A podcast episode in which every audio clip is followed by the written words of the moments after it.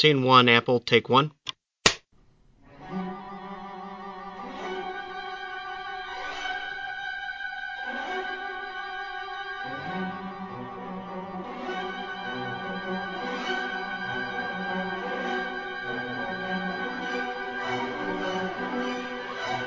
Bonjour à toutes, bonjour à tous, bienvenue pour la deuxième de Playtime, l'émission de Zone Chronicles consacrée aux jeux de société. Je vous rappelle le principe de l'émission de façon générale. Donc Zone Chronicles, un, webzine culturel assez généraliste. Là, sur Playtime, on va s'attacher aux jeux de société qui font partie de, toute cette, euh, culture qu'on qu'on traite. Donc on a déjà fait un premier podcast sur le retour de Cannes avec un, sous forme de bilan. J'ai oublié de me présenter d'ailleurs lors de cette émission, donc je vais le faire lors de cette deuxième émission. Donc moi je suis Flavien, donc euh, un des membres d'Artzone Chronicles. Je traîne aussi pas mal sur Trick Track, donc avec euh, avec Yann, je suis l'un de ceux qui qui s'occupe principalement du jeu de société sur Artzone. Donc voilà pour la présentation. Sur euh, pour le dernier podcast, on a réussi à, mettre en place les podcasts sur iTunes. Donc euh, voilà, maintenant c'est disponible. Vous tapez Artzone dans, dans le store et bon, c'est gratuit comme la plupart des podcasts. Hein. Pour l'instant, si jamais ça marche très bien, on vous fera payer très cher, mais a priori ça devrait rester gratuit. Pour l'instant, on va on va on va garder une seule catégorie Artzone. Hein. Vous pourrez voir qu'il y a il y a d'autres membres du, du site qui ont euh, enregistré un, un, podcast sur la prélogie Star Wars. On avait fait aussi le bilan culturel de 2014. Pour l'instant, on va garder juste la catégorie Hard Zone. Si jamais ça venait à se développer et qu'on faisait des catégories cinéma ou autre, on fera sans doute des, des sous-catégories pour que ce soit plus clair pour ceux qui voudraient les, les écouter. Mais ça, donc, ça reste à voir. Euh, au niveau du son, c'est peut-être pas parfait. Hein, c'est sans doute d'un niveau inférieur à d'autres podcasts. Il faut savoir qu'on qu enregistre sur Skype pour des questions pratiques. Donc c'est pas forcément euh, le, le, meilleur son. J'ai un micro et un casque de qualité euh, disons médiocre. J'ai pas pris le top du top, mais je pense que ça suffit pour ce qu'on fait. On n'a pas d'ambition particulière au niveau de la forme. Au niveau du générique, vous avez entendu que c'était la chevauchée des Valkyries de Wagner, tout simplement parce qu'il faut des choses libres de droit et qu'on s'est dit que tant qu'apprendre quelque chose libre de droit, autant faire dans la modestie. Et donc maintenant pour ce pour ce podcast, on va commencer une nouvelle série qui va s'appeler au moins pour l'instant euh, les acteurs ludiques, euh, qui va s'intéresser aux différents aux différents acteurs du monde du jeu, que ce soit euh, ça sera à chaque fois des interviews d'une personne ou bien d'une entité liée au monde du jeu avec le parcours de cette personne, de cette entité, le regard qu'elle peut avoir sur le monde du jeu, l'activité qu'elle développe autour du monde du jeu, qu'est-ce qu'elle fait pour ce monde ce monde ludique. Et au fil des émissions, on va essayer justement d'avoir une vue d'ensemble à travers plein de regards particuliers. Donc ça pourrait être des éditeurs, des auteurs, mais ce qui serait intéressant aussi, ce serait au sein d'une même maison d'édition d'avoir la parole du graphiste, la parole de la personne qui s'occupe de la communication, enfin voilà tous ces petits métiers qui existent dans, dans les boîtes d'édition et finalement éditeur c'est à part pour ceux qui s'auto-éditent et qui sont un peu des, des hommes ou des femmes à tout faire, euh, voilà, c'est ça reste quand même quelque chose de d'assez euh, d'assez généraliste et il y a plein de petits de petits métiers à l'intérieur où chacun a son rôle, donc ça serait intéressant de voir un peu un peu ça dans les maisons d'édition. Donc aujourd'hui première euh, première de la série et euh, pour pour cette première on a un invité pour le moins prestigieux. Alors je... non non c'est pas vrai. un peu la pression mais mais il faut. Donc c'est Guillaume, employé du site TrickTrack, site de référence au niveau francophone et même au-delà euh, maintenant pour le monde du jeu de société euh, que les joueurs connaîtront en général. Après, c'est vrai que le, webzine ne s'adresse pas que aux joueurs, donc euh, pour ceux qui sont moins joueurs, qui voudraient découvrir ce monde-là, c'est vrai que c'est un site où il y a une grosse banque de données, où les joueurs donnent leurs avis. Euh, où il y a des vidéos qui ont fait beaucoup, je pense, pour le succès du site ces dernières années. Et donc euh, Guillaume qui était avant euh, chez Philosophia, donc il va nous parler un peu de son parcours et puis et puis voilà. Je vais essayer de faire ce que je peux en tout cas. oui, ça devrait aller. À moins que tu aies une très mauvaise mémoire et que tu te rappelles plus. Euh... On va oh, j'ai pris des notes, j'ai refait tout mon tout mon parcours, j'ai refait tout mon CV histoire de d'être prêt à toutes les questions euh, bizarres, particulières qui pourraient être posées. J'ai encore en mémoire des histoires de, de, de petits rongeurs particuliers. Je sais pas si on abordera ça aujourd'hui, mais euh, ouais, euh, je suis prêt à tout. Ouais, ouais, il vaut mieux, il vaut mieux. A priori, on posera pas de questions avant les trois ans, donc euh, normalement la devrait fonctionner. Donc, est-ce que tu peux nous présenter d'abord euh, un peu euh, ton parcours ludique? Comment est-ce que tu es entré dans le jeu d'abord, peut-être, dans le monde du jeu? Alors dans le monde du jeu, ça va remonter à très très loin. Alors je sais pas jusqu'où. Euh, bah, tout d'abord bonsoir, euh, enfin bonjour Flavien, bonjour à tous euh, sur sur Hardzone. On va commencer par un petit bonjour, c'est quand même beaucoup plus beaucoup plus sympa. oui, alors pour répondre à ta question, je sais pas jusqu'à quand est-ce que tu veux que je remonte. Est-ce que c'est au plan, on va dire plutôt professionnel ou juste en tant que passionné? Ouais, c'est ça au niveau au niveau personnel. Comment est-ce que tu as connu le jeu de société? Disons disons pour faire court le jeu de société moderne, parce que sinon on va tous avoir plus ou moins le même parcours avec euh, quand on était tout petit, le Monopoly, sauf exception, effectivement. Ça sera peut-être intéressant pour des intervenants peut-être euh, sans enfance plus jeunes qui euh, qui auraient des parents qui eux étaient déjà dans le jeu de société moderne. Là, c'est vrai que même moi qui qui suis né en 89, je suis rentré aussi par la bonne paye et compagnie avant de connaître le jeu de société moderne. Donc peut-être parler oui de ton entrée dans le jeu de société entre guillemets moderne, même si c'est un, un terme un peu fourre-tout. Oui, non, mais je, je vois, je, je, vois ce que tu veux dire. En fait, euh, effectivement, là, là, aussi bien côté euh, familial, on a toujours été très jeu, donc jeu classique dans un premier temps. Assez tôt, je découvre, euh, je pense que c'était en, en 89, donc dans, dans mes, moi, mes premières années collège, je découvre les livres dont vous êtes le héros et quasiment tout de suite après, après Défi Fantastique, Loup Solitaire, Astrodor Co, je découvre le jeu de rôle.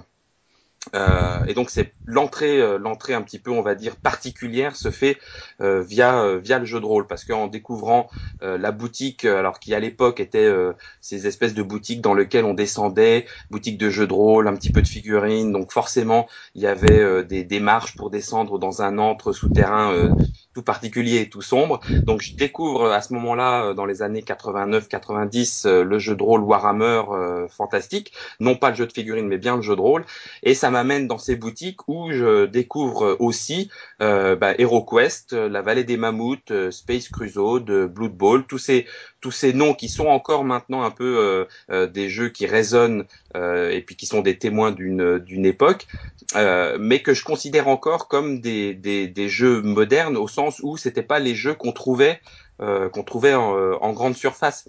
Et puis quelques années, euh, quelques années plus tard, après avoir continué à faire du jeu de rôle et ces jeux de, de société particuliers, on se retrouve dans les années 2000-2001 où pour des raisons d'études, je monte sur Paris et là je découvre euh, je découvre le jeu de société encore plus avant puisque ben, je, je, je suis dans les dans, dans, dans les dans, dans, les premiers à, regarder un petit peu euh, Trick Track se monter. Je découvre euh, les, les, les, jeux de plateau avec l'arrivée de Catan, les premiers magazines un peu spécialisés avec jeux en boîte, tangente, jeux et stratégie.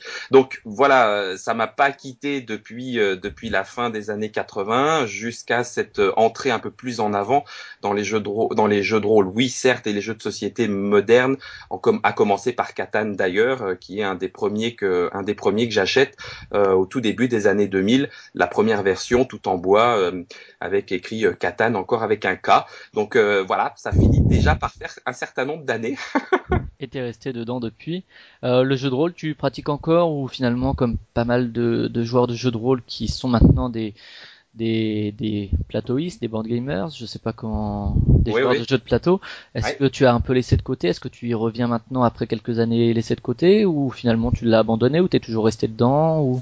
Le jeu de rôle, euh, je suis toujours resté dedans. Alors après, euh, les, les, les, les aléas de la vie, alors les aléas positifs hein, euh, de la vie, c'est pas forcément que négatif, font que il y a un petit peu moins de temps. Euh, c'est sûr que après l'avoir beaucoup pratiqué, pratiqué en campagne, à se retrouver avec forcément un groupe de copains euh, régulièrement sur plusieurs années, euh, il y, a, y, a, des périodes un petit peu de, de creux, mais je ne l'ai jamais laissé tomber ou en tout cas pas très longtemps. Je continue d'en faire un petit peu, même si c'est maintenant à, à, petite dose parce qu'il faut encore s'organiser avec chacun qui est partout sur la France et tout.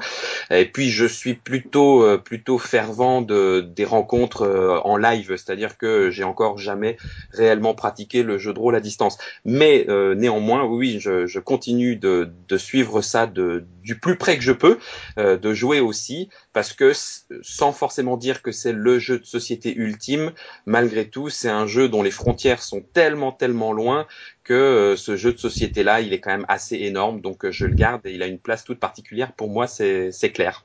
Oui, il y a des il y a des jeux de plateau qui ont essayé de s'approcher un peu du côté narrativiste, et je pense qu'on n'est pas encore arrivé. Peut-être que ça viendra, hein, mais à l'expérience. Bon, moi je suis pas très très très rôliste. J'ai fait une partie de mage euh, quand j'étais au lycée. Mais euh, c'était aussi pour des questions pratiques que j'ai pas pu aller plus plus en avant dans, dans cet univers-là parce que c'est vrai que ça demande quand même un investissement assez assez conséquent et puis effectivement de retrouver toujours les mêmes personnes régulièrement. Et c'est vrai que je pense que de ma maigre pratique, on n'a pas retrouvé encore aujourd'hui dans le jeu de plateau les toute la, la sensation du, du, jeu de rôle. Euh, bah non, parce que en fait, euh, cette, euh, on est quand même tellement. Alors c'est vrai que le jeu de plateau partage. Euh, alors je, je c'est pas non plus, ce n'est qu'un avis. Hein, je suis pas un spécialiste, mais le jeu de rôle et le jeu de plateau partagent ceci qu'il recrée un univers avec une, une, unité de temps et une unité d'espace euh, limitée. Sauf que le jeu de plateau le fait sur une unité d'espace et une unité de temps beaucoup plus restreinte, aussi bien dans le temps, dans le terme de durée de partie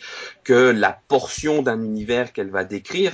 Euh, mais euh, on voit bien que la, la, la, il y a une proximité, euh, qui est une proximité forte entre les deux. Là où le jeu de rôle va bien plus loin, c'est que euh, n'est laissé comme frontière que notre imaginaire. Et là, du coup, ça peut aller, euh, ça peut aller très loin dans le temps, ça peut aller très loin dans la recréation d'un univers avec ses règles, ses propres lois physiques, ses lois magiques, etc. Donc, c'est sûr que il y a, y, a, y a davantage côté jeu de rôle que côté euh, jeu de plateau, mais on sent, et là je suis bien d'accord avec toi, que ces univers euh, s'enrichissent mutuellement de plus en plus, et on retrouve, euh, je, reste grand fan moi de ces jeux de plateau qui justement essayent de raconter une histoire, de nous immerger dans un univers, sans pour autant euh, sacrifier la mécanique ou euh, voilà c'est ça. c'est exactement ça. Je suis pas non plus il n'y a, pas que les améritrages que, que j'apprécie. Euh, certains jeux à l'allemande euh, même avec des règles et des mécanismes très pointus amènent une immersion et le fait de pouvoir se raconter une histoire. À Puerto Rico moi je, je, je, vis une histoire de développement autour de mon petit plateau. Donc voilà. Mais ça a quand même teinté mon, mon expérience de joueur parce que du coup j'aime beaucoup ces jeux de plateau qui racontent une histoire qui décrivent un univers, euh, même si euh, on n'a pas encore trouvé le juste milieu et peut-être qu'on le trouvera jamais parce que ça dépend tellement des joueurs et des expériences entre ce que pourrait être un jeu de rôle et ce que pourrait être un jeu de plateau. On n'y est pas encore, mais euh, ça viendra peut-être. Oui, c'est vrai qu'il y a aussi moi je vois j'ai le souvenir d'une partie de Future Snow où pendant des jours après avec avec mon adversaire euh, on a fini sur une égalité. J'ai gagné parce que j'étais les Français que dans la règle c'est marqué sur une égalité les Français gagnent. Mais euh, on avait joué pendant 4 heures et pendant des jours après on en a parlé. Alors que c'est aussi un jeu relativement mécanique et ça partage ça aussi avec le jeu de rôle que je pense qu'une partie de jeu de rôle quand tu l'as vécu bah, ça reste quoi. Enfin c'est c'est fort en c'est fort en expérience, mais c'est aussi euh, c'est aussi pour ça. Euh, sans une fois encore sans faire de jugement de valeur, c'est aussi pour ça que j'apprécie énormément la richesse euh, et que c'était un rêve de pouvoir travailler dans le domaine du jeu de société parce que ce, domaine-là a une richesse énorme. Euh, en termes d'expérience à vivre.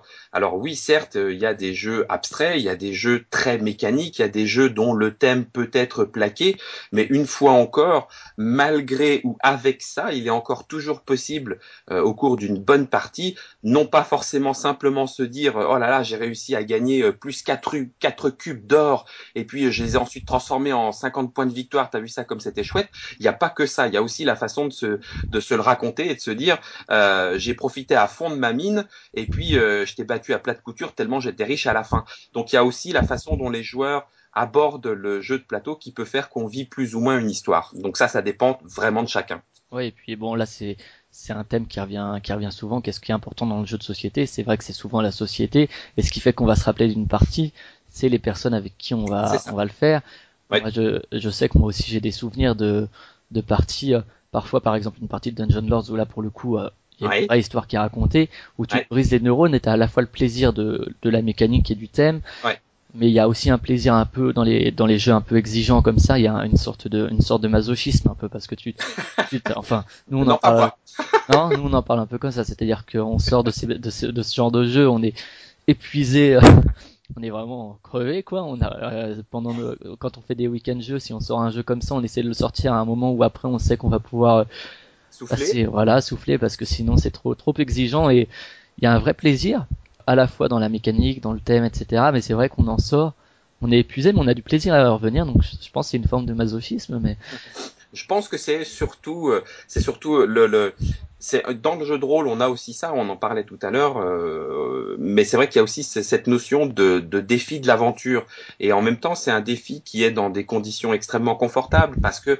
on ne risque pas grand-chose, mais ce petit défi qui peut être un défi intellectuel, un défi entre soi, euh, avec des gens qu'on apprécie, en tout cas pour le moment qu'on peut vivre en société, ça c'est quelque chose qui, qui est profondément, euh, qui je trouve est profondément humain et profondément euh, agréable à vivre. Donc au final, le jeu de plateau ou le jeu de rôle quelque part, c'est un, c'est un, un médium qui, qui permet ce genre d'expérience, ce genre de défi, et dans des situations où on, où on se met pas en danger et pourtant on peut on peut s'y on peut on peut s'y croire, on peut la jouer, on peut se la raconter et puis c'est quand même ça qui est très bon quoi. Et euh, donc si on, on, part après effectivement d'un point de vue professionnel, donc toi tu étais joueur, qu'est-ce que tu as fait juste comme étude même si c'était pas du tout en lien avec le jeu, qu'est-ce que tu as fait finalement comme métier avant finalement de rentrer dans le monde du jeu comme étude? Ouais. Alors bah du coup en fait j'ai commencé par euh, par des études scientifiques, enfin en tout cas à l'université et puis j'ai fait un un, alors pas un 360 parce que je me serais retrouvé dans la même direction, donc on va dire un 180,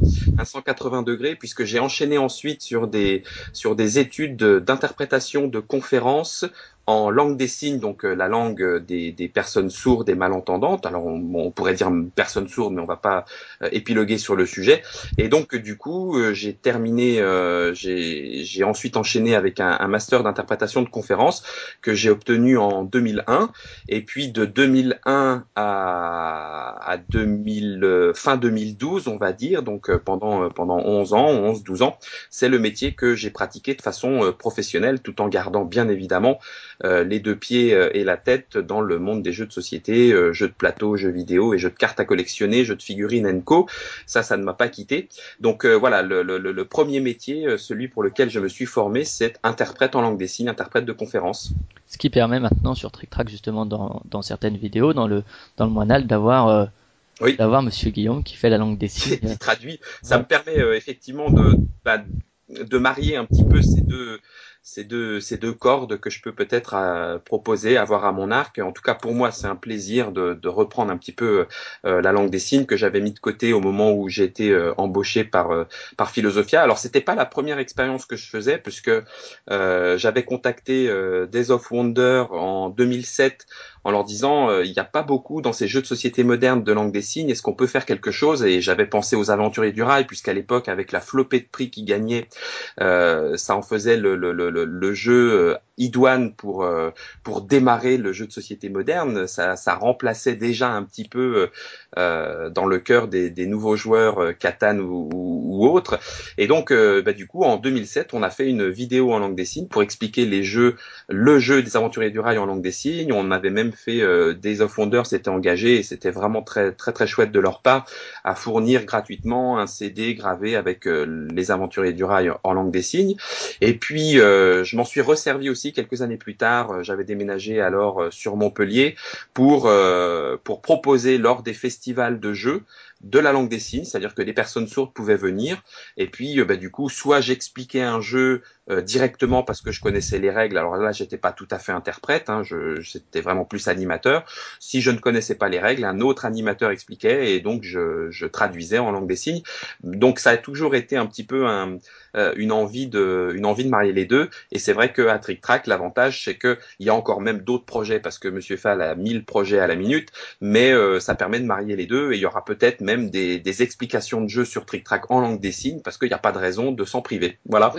c'est un axe relativement original. Je pense pas que ça se fait ça se fait tellement. Même euh, même ton expérience sur sur salon, l'explication effectivement dans cette langue des signes, c'est quelque chose quand même d'assez exceptionnel. Peut-être que bon, ça tendra peut-être à se à se répandre. Peut-être. Ah, mais avec plaisir. Alors je sais qu'il y y a quelques associations, il y a, il y a des animateurs. Euh, j'ai pas, j'ai pas, euh, je les ai pas forcément tous en tête euh, directement là euh, pour pour cette émission, mais euh, ça existe. Je, je vais citer quand même particulièrement le, le festival l'alchimie du jeu à Toulouse, qui est qui est très en avant, très à la pointe. Alors il faut dire qu'il y a un service d'interprète qui est très très motivé, très très dynamique. Et puis il y a aussi aussi des animateurs et même maintenant, il y a carrément des personnes sourdes qui sont devenues des joueurs euh, accros convaincus et qui du coup deviennent eux-mêmes animateurs pendant le festival. Euh, et pour y être allé, même euh, même pendant ma période Philosophia, on, avait des petits serre-têtes avec euh, des mains euh, pour signifier que ben voilà, on est capable de faire des choses en langue des signes. donc c'est c'est quelque chose qui qui démarre. Alors effectivement, ça peut demander de l'investissement, au moins du temps, parfois financier, pour avoir des interprètes ou autres. Donc c'est pas forcément évident. D'autant plus quand on n'est pas sûr d'avoir euh, un public. Malgré tout, le, monde du jeu de société reste encore un monde un petit peu restreint. Ça reste un petit peu un marché de niche, même si ça s'ouvre de plus en plus. Euh, donc organiser tout ça, c'est un surplus de, de, travail, mais je serais ravi que ça se, ça se répande de plus en plus, ça c'est clair. Oui, c'est sûr. Oui. Après, bon, c'est vrai que ça a un coût financier qui fait que il y a quand même toujours cette cette question euh, financière qui rentre en bah jeu, qui fait que D'accord. Et donc euh, pendant toute cette période où donc tu étais uniquement interprète en langue des signes, tu as fait des salons. Est-ce que tu as déjà été bénévole pour euh, par exemple Philosophia ou d'autres d'autres maisons d'édition? Est-ce que tu as fait des éventuellement des stages euh, avant d'être employé chez eux? euh, oui, oui, tout à fait. Alors, d'une part parce que euh, bah, parce que en, tant que joueur, euh, je m'en serais voulu d'avoir raté euh, tout un tas de salons. Donc, euh, c'était l'époque où sur Paris, en 2005, le, le, le, côté jeu de société était encore marié, accolé au salon de la maquette et du modélisme à Paris, euh, porte de Versailles. Donc euh, ça a été euh, dans, dans, les dans les premiers salons que j'ai pu faire. Il n'y avait pas encore, il y avait si il y avait Cannes hein, bien sûr. Donc oui, on, on, descendait à Cannes tant que c'était possible. Il n'y avait pas encore autant la folie des festivals et euh, quand je dis folie c'est pas négatif hein, c'est très positif la folie des festivals comme maintenant on peut le vivre parce que forcément le marché était pas encore pardon quand je dis le marché les joueurs plutôt ça serait quand même beaucoup plus positif de le dire comme ça les joueurs étaient pas encore euh, présents à ce point là donc euh, donc oui il y avait toutes tous ces salons Cannes Cannes le, le, salon de la maquette il y avait ensuite eu un petit peu plus tard euh, les Asmodee, la Gen Con. Alors là, on était du coup, euh, euh j'espère que je ne me trompe pas, porte, porte de Champéret. Non, non, c'était la, ah, Gen, Con, oui, la Gen Con française à l'époque, qui est devenue ensuite euh, salon du jeu de société de Paris ou quelque chose comme ça. Oui, oui, il y avait un salon comme ça. Je voilà. Plus le nom, mais avant Paris et ludique, ouais. Voilà, tout à fait. On n'était pas encore à ce, à cette, à ce démarrage-là. donc, je les ai fait soit en tant que visiteur, et puis en fait, il y a eu à partir de 2009-2010, alors là je ne serai pas aussi euh, affirmatif, euh, j'ai franchi le pas. Je, me suis dit bon, allez, euh, est-ce que est-ce que c'est possible? Bon, je, je suis pas un, téméraire en disant euh, bonjour, vous aviez besoin de moi, mais j'ai attendu que ben voilà qu'une proposition se fasse. Et la proposition euh, là pour le coup est venue du côté de chez Yellow. et donc du coup j'ai fait plusieurs animations à Cannes, à Kid Expo à Paris ou à Essen avec Yellow en tant que en tant qu'animateur. Avec il y avait aussi le festival de Montpellier dont je parlais avec la langue des signes. Donc oui oui je traînais mes guêtres, euh, je, traînais déjà mes guêtres dans les dans les salons et les festivals. Et puis par ailleurs, j'avais osé, alors même si j'avais pris un, surnom qui est toujours le surnom que j'ai d'ailleurs sur Trick Track, euh, sous pseudo, j'écrivais des articles de jeux de société pour un webzine qui s'appelait euh, Petit Peuple. D'accord. Et Shifumi, c'est ce pseudo-là dont tu parles, j'imagine? C'est ça, c'était euh, c'était Shifumi. Ça vient de la langue des signes également ou? Non, non. Non, ça pourrait. ça aurait, ça aurait pu. Non, Shifumi, ça vient, euh, ça vient du jeu de rôle, euh, un jeu de rôle qui justement à l'époque s'appelait Petit Peuple, qui était sorti en encart, où on jouait des léprechaunes et autres représentants du de ce qu'on appelle le Petit Peuple, le Petit Peuple magique. Et dans ce jeu, il y avait des des épreuves pour résoudre les, les, confrontations. Et une de ces épreuves était le Shifumi. Alors c'est une de ces qui, de celles le, pierre-feuille ciseau entre guillemets, le pierre-feuille ciseau, euh, qui nous faisait bien rire. Et donc du coup, bah voilà, j'ai gardé, euh, j'ai gardé le surnom. D'accord. Et euh, donc euh, arrive cette période donc euh, où tu où tu te réorientes professionnellement chez Philosophia. Donc là, tu as pris l'initiative ou tu as attendu que eux recherchent quelqu'un spécifiquement? Alors en fait, il y avait eu, euh, j'avais fait plusieurs euh, plusieurs approches. Bah, en je sais pas si je sais pas si c'est comme ça. Je, enfin, en tout cas pour moi, ça a été comme ça. C'est vrai que je euh, le côté passionné était tellement là qu'à un moment on se dit oh là là, ça me ferait, j'aimerais tellement travailler dans ce milieu-là. Alors d'une part parce qu'on on fantasme, hein, il y, a, y, a, toujours une part de fantasme, et donc on se dit ça va être génial, on va jouer toute la journée, euh, ça sera trop trop bien. Et puis d'autre part, parce que malgré tout, même au-delà du fantasme, c'est forcément euh, une, une, attirance de se dire qu'on aimerait en faire son travail. Donc euh, je regardais quand même assez régulièrement toutes les petites annonces qu'il pouvait y avoir, et donc j'avais déjà une ou deux fois proposé euh, euh, mon CV à la réponse d'une de ces annonces, même si même si j'étais pas forcément avec un CV, on va dire professionnellement ou au point de vue de la formation initiale, en adéquation avec ce qui était demandé. J'avais encore à l'époque l'impression qu'il y avait on était encore une époque où le, le, le, le, jeu de société dit moderne était un petit peu euh, artisanal. Alors c'est pas négatif, mais voilà, c'était des petites boîtes, tout le monde se connaissait, euh, euh chacun faisait avec sa passion euh, le, le, le, le, boulot et avec ses tripes, euh, voilà, dans ces dans ces années-là. Et je me disais bon bah le passionné que je suis peut, va peut-être pouvoir réussir à franchir à franchir la barrière. Euh, ce qui m'avait d'ailleurs amené à travailler en, en, magasin de, en magasin de jeux de société en tant que vendeur. Mais ça n'avait pas pu euh, se faire sur une longue période. Et euh, c'était où juste cette expérience? Alors cette expérience c'était à Dijon. Euh, Côte d'Or, donc là c'était le, le, le côté familial. Je suis un Bourguignon de naissance. Euh, t'es plutôt, t'es plutôt vin de Bourgogne que Bordeaux alors? Ouais, je, alors là, je, je désolé d'être un peu chauvin, même si j'ai effectivement appris à apprécier euh, des Bordeaux. Non, il y a, y a quand même pas meilleur vin que celui de Bourgogne. Alors, on va déclencher les ires des. Qu'est-ce que tu nous recommandes comme bon vin de Bourgogne? On fait une petite digression, mais ça peut intéresser les, les, les gens. Bon, alors, en bon vin de Bourgogne, pour y avoir goûté un tout petit peu, dès qu'on tombe dans du Vaune Romanée Conti, euh, etc., les, les, tout ce qui est euh, Nuit Saint-Georges, euh, appellation euh, les, les, grands brûlés, euh, etc. Euh, il y, a, y, a, des très très grands vins. Alors ils sont tellement grands que c'est des, des cépages qui sont tellement petits qu'au final, euh, entre les Américains et euh, les Chinois, les bouteilles partent très très vite à l'export, donc il est souvent très très difficile de pouvoir y goûter.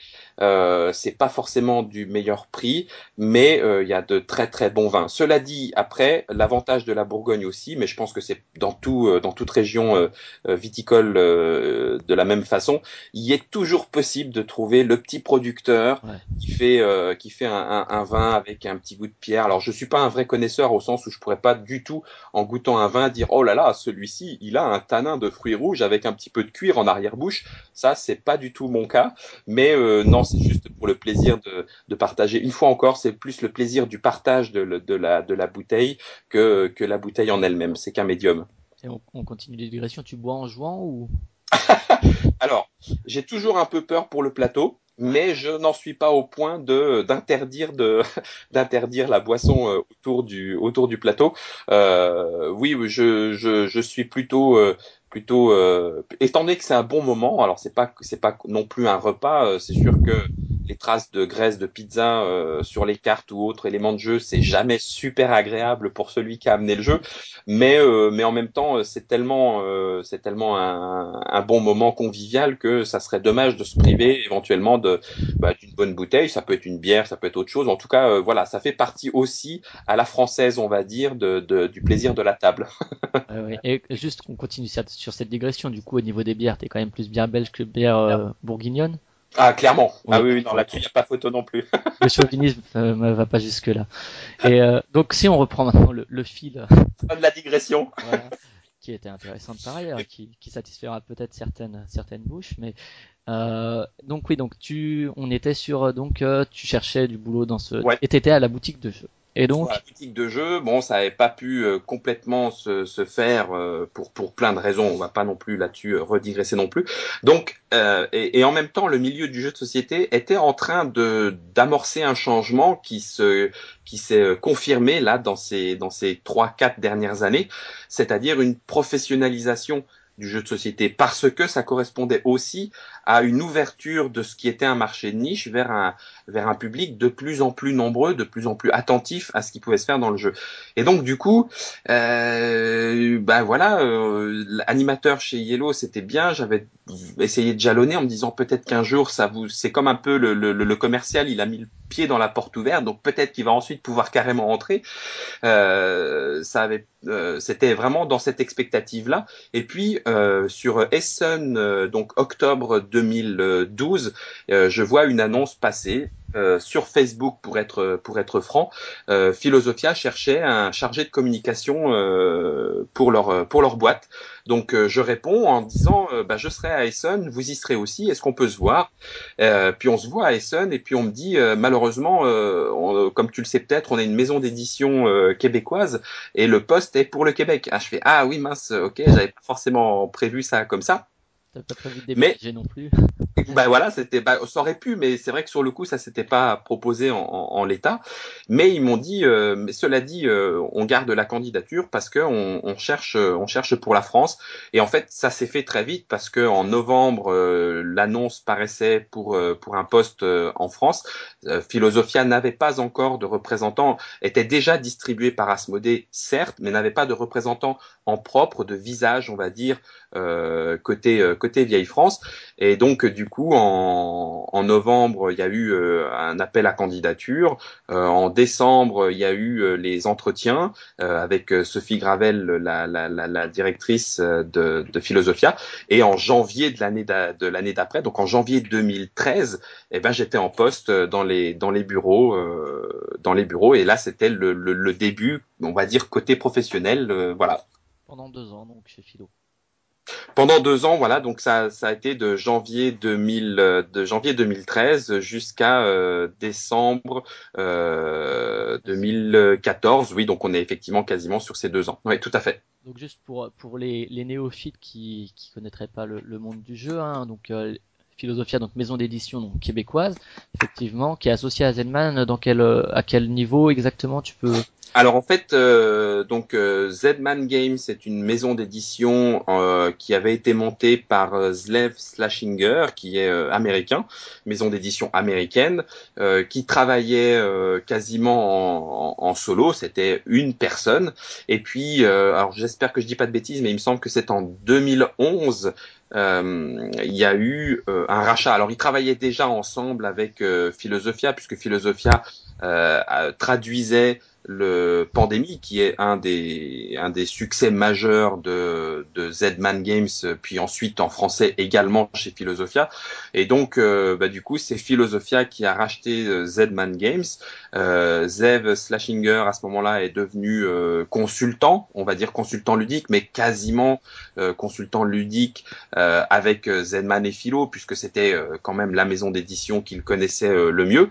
Et, et c'est ce qui explique, du coup, ce, ce rapprochement et ça a amené ensuite à la création d'une entité, mais là on passe dans des considérations un peu plus économiques, à la, création d'une entité qui s'appelle F2Z, alors F pour Philosophia, euh, tout parce qu'il y a le, y a deux maisons d'édition et en même temps en anglais ça fait de F à Z et Z pour Zman Game.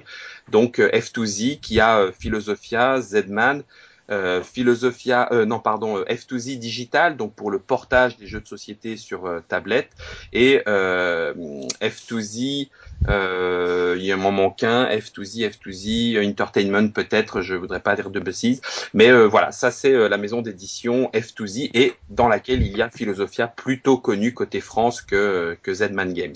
D'accord. Et donc, juste pour pour recentrer, donc pour les néophytes, une maison d'édition, donc c'est il y a l'auteur de jeu qui va penser à à son à son mécanisme, à son thème, etc. Voilà, dans différentes euh, dans différentes proportions. Euh, tout ça c'est pareil, ça dépend des, des auteurs. Hein. Ils ont chacun leur petit leur petits équilibres qui dépend encore des selon les jeux qu'ils font.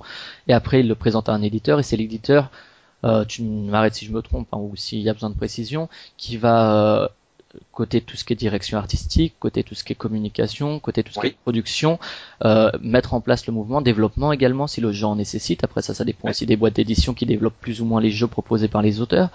Euh, et qui va permettre au jeu après d'être commercialisé à travers les réseaux de distribution et jusqu'aux boutiques et jusqu'aux clients. Donc euh, et le joueur. Donc euh, voilà pour recentrer un peu le, travail d'éditeur.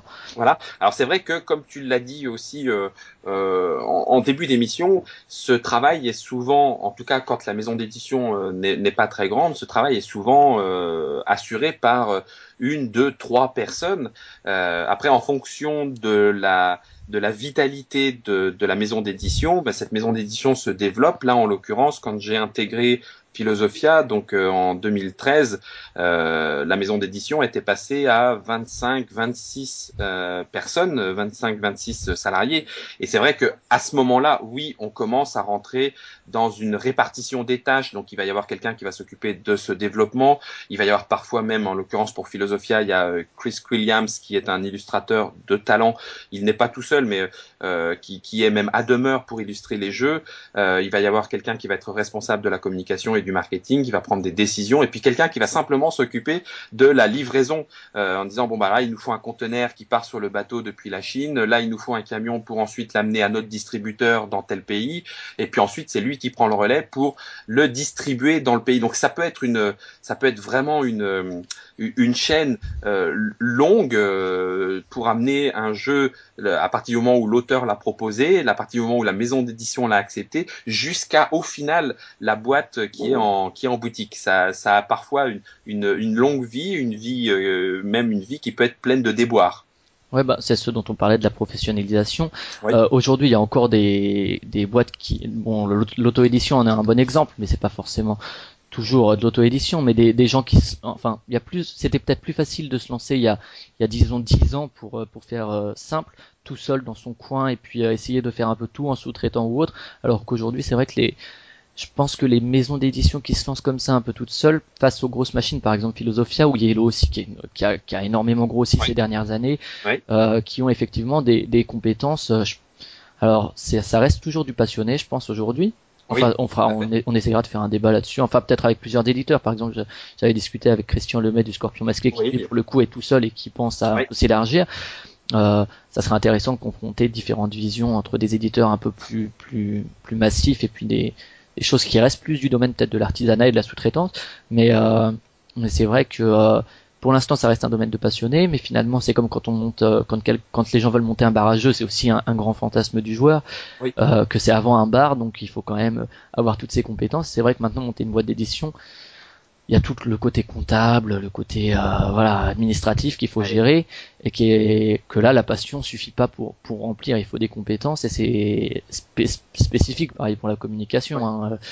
Et c'est vrai qu'aujourd'hui peut-être que les, les, les nouvelles recrues entre guillemets des boîtes d'édition euh, enfin on n'en est pas encore là peut-être mais avec, ça va peut-être aller avec la professionnalisation on va voir dans les prochaines années mais le que en gros ils recrutent plus des communicants en premier lieu que des joueurs et qu'il faut qu'ils soient un peu les deux forcément, mais que leur principale qualité va être d'être communicant. Je sais pas ce que tu penses de ça, mais, mais en fait c'est ce qui déjà est, est, est, un petit peu euh, est un petit peu en place. En, ensuite à différents niveaux.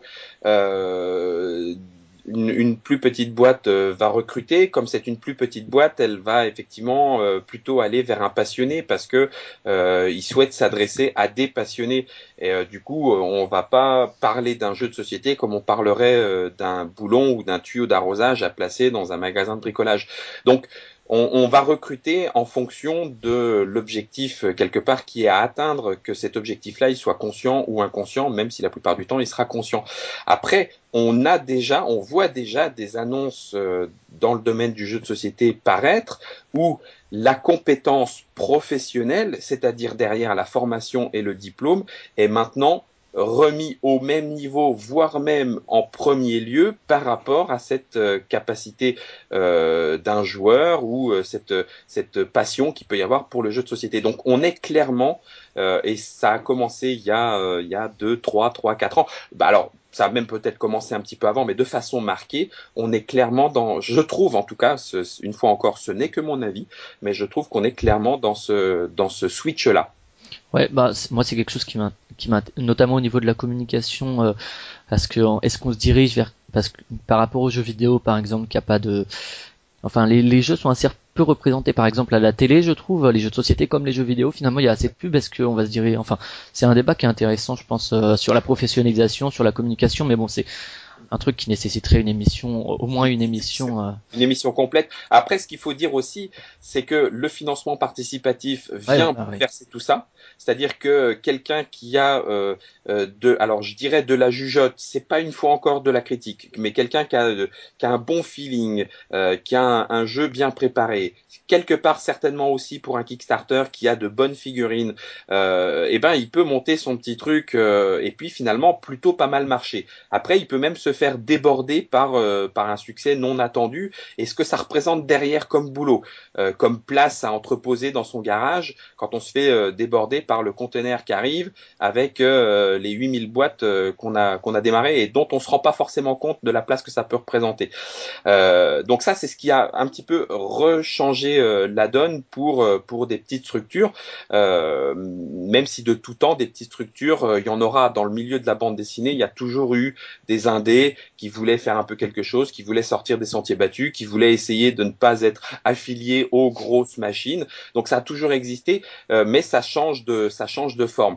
Il faut aussi se dire, je pense, que euh, la multiplication de sorties des jeux de société amène une concurrence qui était moins euh, flagrante euh, il y a encore quelques années. Quand il y a quelques années, 50 ou 100, les chiffres sont complètement imaginaires, 50 ou 100 jeux de société sortaient, bon bah quand on sortait son jeu de société, on pouvait se dire qu'on allait intéresser, même si le marché était plus de niche, un petit peu tout le monde, parce que bah, tout le monde attendait un petit peu la nouveauté, puis voir un petit peu ce qui sortait, on avait le temps de jouer à tout, on avait le temps de, de, de, de, tout regarder. Ce n'est plus le cas. Donc du coup maintenant, il faut non seulement, comme tu disais tout à l'heure, euh, communiquer sur le jeu, avoir un bon jeu, avoir un beau jeu. Donc tout ça euh, a clairement évolué, oui, ça c'est sûr. Mais c'est vrai que c'est assez amusant parce que c'est vrai que ça fait parfois un peu tiquer les joueurs l'idée de communication, eh alors que ça fait pas pas tiquer pour d'autres produits de marché parce que le jeu est quand même un produit euh, de consommation mine de rien même si euh, c'est plus que ça. Et c'est vrai que ça fait un petit donc ça serait intéressant de voir euh, à la fois les les, les éditeurs et les communicants chez les éditeurs. Je pense aussi par exemple à Conan il y a eu aussi une communication autour de, du Kickstarter. Enfin voilà, c'est particulièrement réfléchi et ça Ouais, tout à fait. Pour Abyss aussi, enfin voilà, il y a, y a, pas mal d'éléments euh, euh, qui peuvent euh, intéresser les joueurs et puis pour remettre un peu en, avec du recul, voir un peu ce qu'il en est depuis 3-4 ans. Mais bon, on va pas s'amuser à faire ça ce soir. et donc chez Philo, ton poste donc c'était chargé de communication euh, sur le territoire français ou? voilà, en, intitulé en intitulé complet alors euh, que, que, que, que, tout le monde que les auditeurs se rassurent ça fait un petit peu ronflant et mais euh, en fait euh, c'est pas si si compliqué enfin si ça l'était un petit peu au final mais c'était chargé de communication et à l'événementiel. Donc ça veut dire que tout ce qui était communication autour du jeu même si Philosophia édite des jeux on va dire orientés plutôt joueurs avec quelques quelques titres euh, grand public si c'est comme ça qu'on qu'on commence à catégoriser un petit peu les joueurs même si on c'est pas c'est pas tout à fait vrai et c'est jamais euh, c'est jamais suffisant d'essayer de, compartimenter les choses. Mais donc euh, du coup, c'était plutôt à destination cette communication des d'un de, public plutôt core gamer, euh, les sites, les blogs qui sont déjà euh, en demande d'informations sur le jeu de société. Et puis l'événementiel, bah, c'était assurer une présence avec et en plus de, du distributeur sur les différents festivals qui se multipliaient, sur les cafés-jeux, sur les, les, les organisations qui peuvent y avoir autour du ludique. D'accord, donc euh, parce que c'est vrai que euh, au-delà des, gens qui te rencontrent lors des manifestations ludiques, c'est vrai que la plupart des joueurs vont te connaître par euh, la Trick Track TV, donc c'est c'est pour ceux qui connaissent pas, donc sur Trick Track, il y a une, une web TV qui permet de présenter des jeux, d'y jouer, de discuter avec les auteurs et autres. Et c'est vrai que toi, quand tu étais chez Philosophia, c'était plus pratique pour eux effectivement de t'envoyer toi à Orléans que de venir du Québec. Donc voilà. Donc, euh... Ça a été une des, une des, une des, une des parties, euh, euh, une des parties prépondérantes entre guillemets, en tout cas euh, côté euh, côté visible. Euh, parce que une fois encore, notre distributeur, enfin le distributeur de Philosophia était Asmodée, est Asmodée, sauf que Asmodée a aussi beaucoup grandi, s'est beaucoup développé, et il y a un moment où le, le, le catalogue est tellement pluriel que c'est difficile de, de, prendre sur, euh, sur leur temps à Asmodée en tant que distributeur pour aller à la Trick Track Télé et présenter un petit peu tous les jeux. Donc l'éditeur qui est pas très loin en tout cas euh, côté euh, France, côté Belgique, Suisse ou autre, peut plus facilement se dire que bah, je vais prendre moi-même euh, mon bâton de pèlerin joueur et puis je vais aller à la Trick Track Télé parler de parler du jeu parce que ça devenait de plus en plus important aussi pour exister. Euh, pour Philosophia, c'était pas évident. Euh, Croc l'avait fait parfois sur certains jeux et autres. donc du coup, il y avait aussi ce besoin-là, ce qui fait que ça, c'est la partie un petit peu effectivement visible. expliquer les jeux, aller les, les, les, les présenter, les expliquer, les jouer avec les Trick Track, euh, ce qui fait que comme Philosophia est, assez euh, est assez prolifique en termes de sorties, euh, bah, c'est vrai que j'y allais assez régulièrement, au moins une fois par mois. au moins une fois par mois. Et puis ensuite, après, l'autre partie visible restait les festivals. D'accord. Et au-delà de ces, ces, parties visibles, euh, tu faisais quoi? Est-ce que tu étais consulté sur le, les, les, projets en cours au niveau du développement ou pas du tout? T'étais euh, qu'est-ce que tu faisais éventuellement d'autre que t'étais toujours à Dijon à ce moment-là juste? Non non. Alors euh, j'avais donc euh, déménagé. Les, les, bureaux étaient sur sur Paris. Alors pour la petite histoire, en premier lieu, les bureaux euh, était dans les locaux de Cocktail Games, la boîte de Monsieur Mathieu Despnous. Euh, donc du coup, ben voilà, ça m'a permis aussi d'être avec, euh, de rencontrer euh, la belle équipe de, de Mathieu. et puis ensuite, les bureaux ont déménagé et se trouvent actuellement, encore maintenant, dans les mêmes locaux que Space Cowboys. Donc du coup, j'ai eu aussi euh, ces, honorables et glorieux voisins. Donc euh, les bureaux étant là, ben voilà, on commence la journée de bureau euh, à l'heure et on la termine à l'heure où on déborde un petit peu parce que parce qu'il y a beaucoup à faire. Mais au quotidien, si tu veux, pour pour les auditeurs, ben, ça voulait dire répondre à des mails, énormément de demandes. Euh, énormément de demandes, parfois un petit peu. Alors quand je dis loufoque, c'est pas forcément loufoque dans le sens négatif du terme, mais euh, ah bah tiens, on voudrait bien des jeux pour notre kermesse euh, de, de, de l'école maternelle. Ah oui, mais alors si je, je, je, peux à la rigueur vous fournir un, un, un, un katane junior, mais mais si c'est pour que ça finisse sur l'étagère sous la poussière, ça serait ça serait dommage. C'est pour ça que effectivement il y a des décisions à prendre et on favorisait plutôt les tournois de joueurs, les dotations sur des festivals parce que ça avait euh, ça avait effectivement euh, plus de sens. Donc euh, donc ça c'est une c'est une première une, première chose. Et puis après il y avait la communication et la préparation de tous les festivals sur lesquels on se rendait.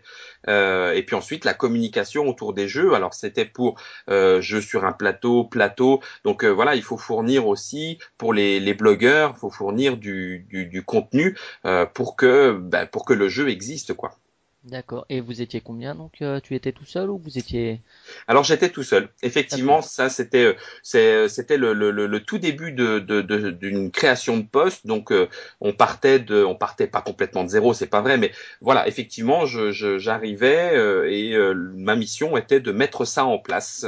donc donc j'étais tout seul. D'accord. Et aujourd'hui donc donc aujourd'hui, pour faire euh, pour faire court, t'as donc changé de, de métier, tu restes dans le monde ludique, mais donc c'est Fessal donc qui t'a remplacé et il a pris ta place dans tes bureaux. Euh, c'est ça, oui, tout à fait. Euh, sur le sur la fin de sur la fin de contrat, euh, euh, on a travaillé un petit peu ensemble pour que je puisse lui donner bah, le, le, le, le, contenu du quotidien justement. Après, Fessal était un, un fidèle en tant qu'animateur pour Philosophia sur sur les salons. Il était même présent en tant qu'animateur sur les salons philo avant même que que j'arrive. On, on, va dire en, en, en indépendant, c'est-à-dire en tant qu'animateur joueur, quoi, passionné lui aussi. On s'est très très bien entendu, on s'entend très bien, donc euh, euh, c'était devenu un petit peu un animateur euh, récurrent.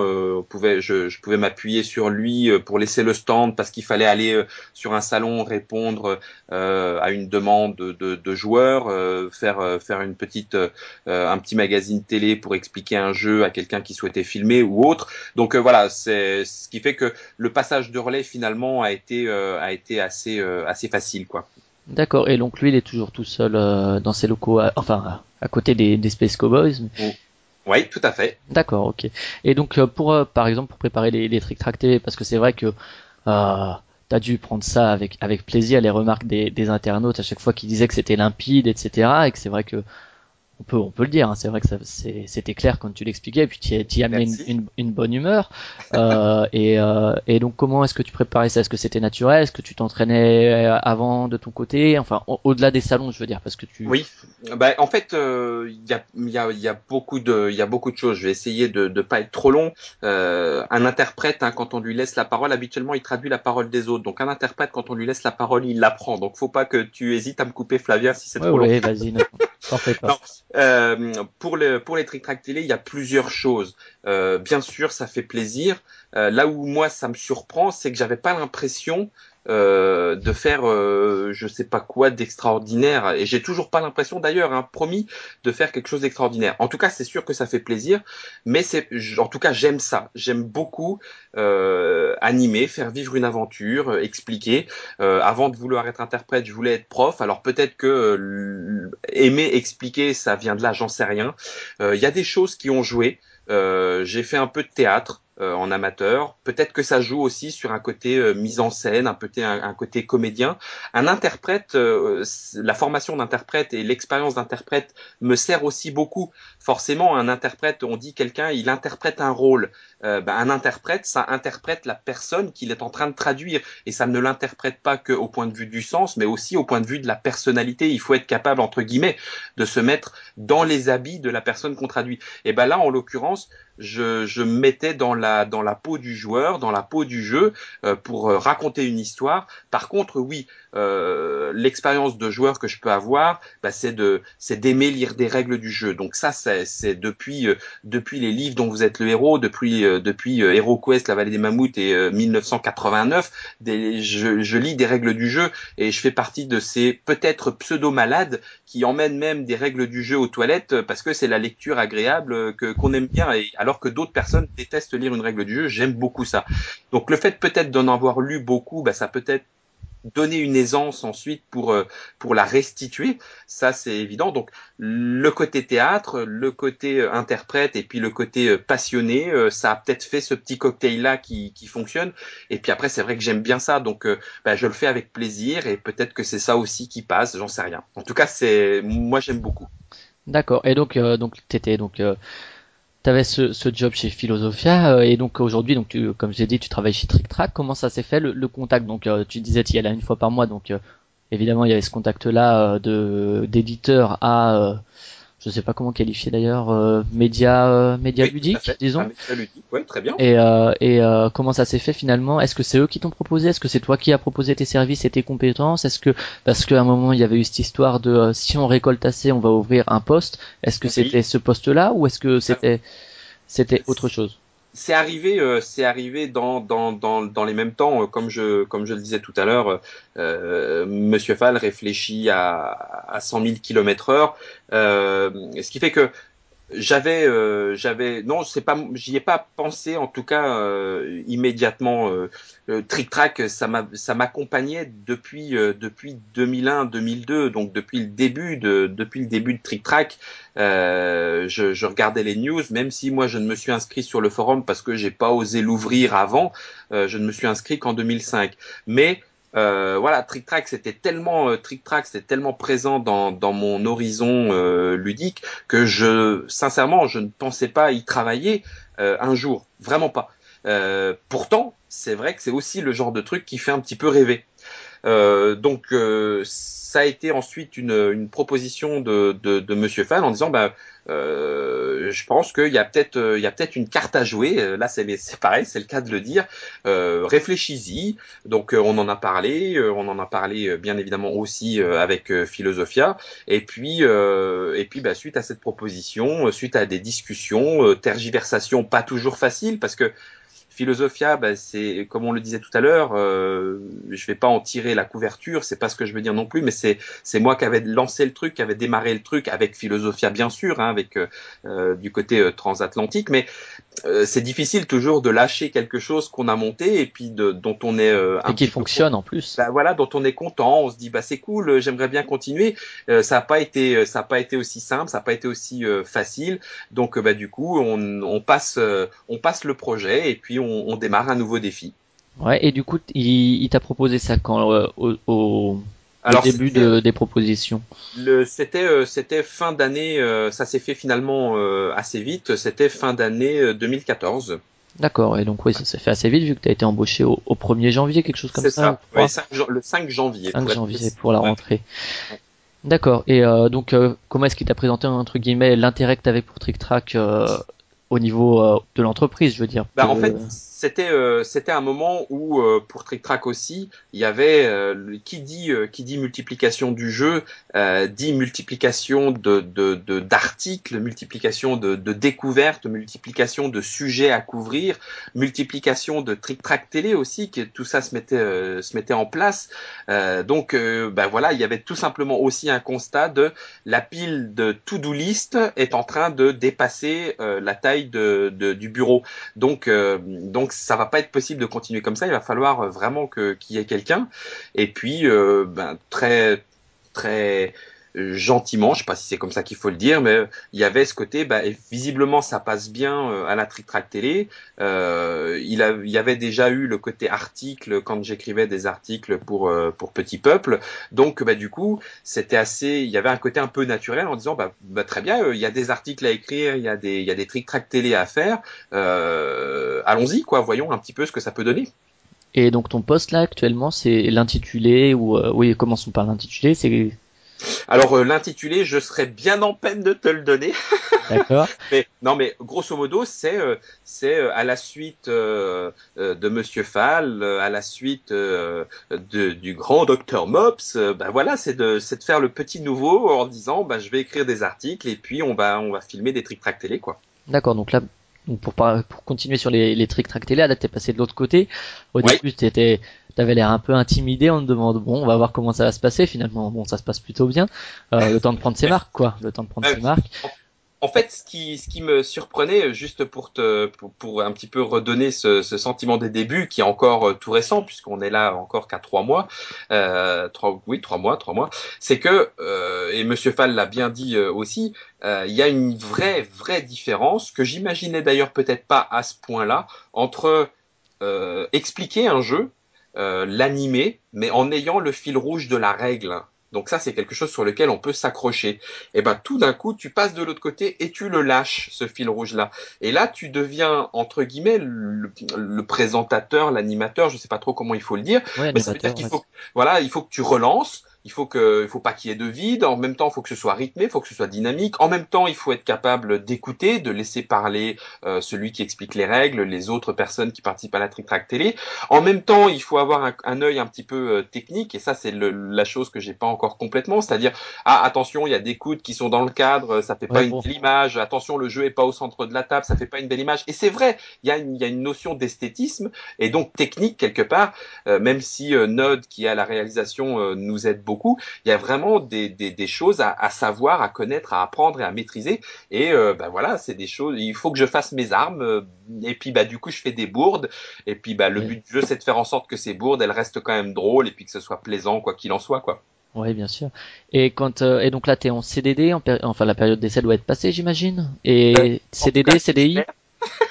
je l'espère. Non, CDI, par contre, là, du coup, ça a été, euh, c'est aussi euh, une, une des forces euh, de Monsieur Fall. C'est non, non, bah, de toute façon, si ça, si ça va, c'est, c'est pour partie. C'est pas pour, c'est pas pour juste regarder un petit peu comme ça.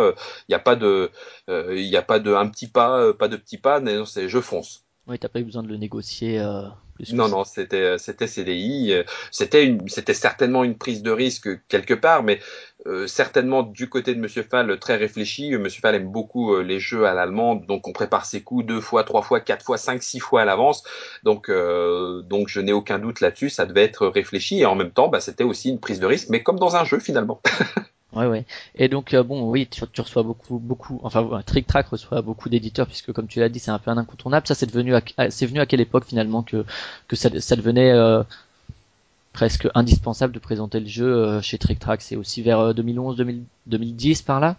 Ben, je pense que euh, à partir du moment où effectivement euh, Trick a senti que le que Internet, alors c'était déjà le cas au départ, c'était vraiment déjà ce, ce, je sens que Internet ça va être quelque chose de d'immanquable. De, Donc hop, un forum, un forum, un site informatif sur le, le jeu de société, naissance de Trick Track. Et puis la vidéo se met en place, le, le, le, le, le flux, le, flux grandissant, ça permet de plus en plus avec facilité de mettre de la vidéo, de mettre du son et tout. Et là aussi, il y a quelque chose qui se joue. Euh, la réflexion est faite euh, sur les, chaînes télé. Les chaînes télé se mettent à avoir leur propre chaîne aussi sur Internet avec du replay, avec etc. etc. Et du coup, il, faut il faut passer par euh, par ce par ce nouveau ce nouveau média qui est Internet. Donc du coup, effectivement, très très tôt, il y a cette mise en place là. Alors au départ, c'est fait avec les moyens du bord, en y allant comme ça, on va voir ce que ça va donner pour se faire plaisir. C'est vraiment la sauce Trick Track. Et puis par la suite, ça se, ça se monte. Au départ, c'était même gratuit. Euh, vient qui veut, et puis on présente un petit peu les jeux avec ceux qui viennent. Et puis ça se met en place. Ça se met en place parce que derrière, il y a de la demande, parce que derrière, il y a envie d'avoir de cette information. Il y a envie de connaître les gens qui sont derrière les jeux, aussi bien auteurs que éditeurs. Euh, il y a envie de, de, de, de, savoir quel jeu choisir. Et, et, et, ça s'impose quelque part. Ça s'impose et ça devient ce qu'est Trick Track euh, actuellement. Bah, c'est vrai qu'à la fois c'est ce dont tu parlais tout à l'heure, il y a des gens qui ont du mal à, lire les règles euh, et c'est vrai qu'à ce moment-là, même si ça ne pense pas de lire la règle, c'est une facilité euh, que d'aller voir une vidéo. Et c'est vrai que ce qu'on voit aussi pas mal ces, ces, ces dernières années, c'est l'intérêt effectivement euh, le metagame quelque part, les gens autour du monde du jeu, les effectivement les auteurs, les, les éditeurs. Et c'est vrai qu'en général les j'ai l'impression en tout cas que, que les internautes aiment beaucoup voir ces ces choses-là se développer quand il y a euh, ce que les vidéos que vous appelez les, les papotages où euh, on parle de la, de la, genèse d'un jeu, des choses comme ça. C'est c'est l'humain qui intéresse presque le plus que le jeu quelque part. Euh, moi, je sais que je suis passé de ce côté-là un peu de mon côté, c'est-à-dire que j'aime toujours jouer, mais je suis presque plus intéressé par les gens qui font les, le jeu de manière générale que par le jeu en lui-même. Euh, Est-ce que tu vois aussi, toi, par rapport au contact que tu as, cet intérêt grandissant, peut-être qui, qui, qui va au-delà de, de juste le jeu? Oui, mais je, on, on a, on, on, est parti un petit peu de ça euh, dans, dans, dans, cette émission euh, avec toi. Il y avait ce côté, euh, bah oui, jeu de société, le côté humain, le côté histoire, le côté histoire qui se raconte, et puis euh, alors j'exagère un petit peu, ça c'est mon côté bisounours qui ressort, mais avec les petites étoiles dans les yeux, des belles histoires qui, qui se passent.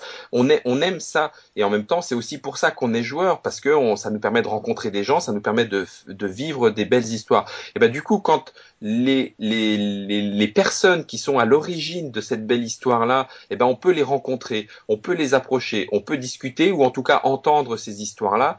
Eh ben forcément il y a un côté euh, intérêt. Et là ça a été très très tôt de la part de, de, de Monsieur Fall et Dr Mops euh, cette cette envie de personnifier la boîte de jeu. C'est-à-dire que derrière cette boîte que j'ouvre, que je pratique, que je joue avec des gens, eh ben il y en a d'autres, des gens.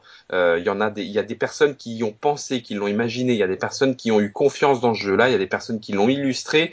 Et, ces personnes-là, eh ben ça incarne le jeu et donc du coup il, pressentait et, c'est la, réalité tu le décris très bien il pressentait que ça allait intéresser qu'on avait envie de voir aussi un petit peu ce qu'il y avait derrière ces boîtes de jeu et c'est ce que permet Trick Track et euh, effectivement, on voit au Trick Track TV qu'il y a des plus ou moins bons clients. Alors quand il y a un bon client, j'imagine que, l'animation est, est plus plus aisée, tu peux rebondir et puis rebondissent aussi sur ce que sur ce que tu dis. Euh, ça doit être plus compliqué quand il y a effectivement des, des invités, qui soient éditeurs ou auteurs, qui sont un peu plus soit timides, soit euh, soit euh, qui que tu les sens ramer. À ce moment-là, c'est peut-être un peu plus compliqué de les relancer ou finalement. Euh... Non, je, je suis assez je suis assez d'accord. C'est c'est pas évident. Euh, parce que ben, des fois on a aussi euh, de, de, de, des, enfin en tout cas je vais parler pour moi seulement par exemple.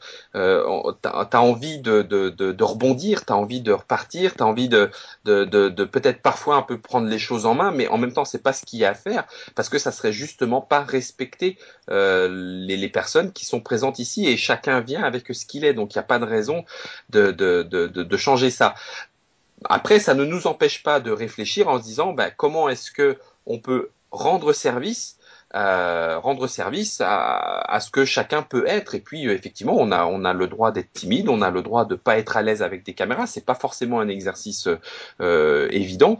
Donc bah, du coup, il y a aussi des réflexions sur comment est-ce que les choses peuvent évoluer pour pour amener plus de facilité. Après, l'avantage quand même malgré tout du jeu de société, c'est si on s'y prend bien, eh ben on finit par se retrouver autour d'une table quelque part un peu comme si on était entre potes pour faire une partie de jeu de société. Et bon, ça, même si c'est bon an mal an, c'est un petit peu quand même ce qui finit par se produire quoi. Même si c'est pas toujours facile, je te l'accorde. Et euh, au niveau des, est-ce que tu as déjà eu affaire, sans citer de nom, enfin tu peux en, citer si tu veux, mais, à des demandes un peu incongrues, farfelues, euh, voire euh, abusives de la part, je sais pas, de gens qui, d'éditeurs ou d'auteurs ou peu importe, enfin des choses qui te paraissaient un peu, bah, un peu bizarres.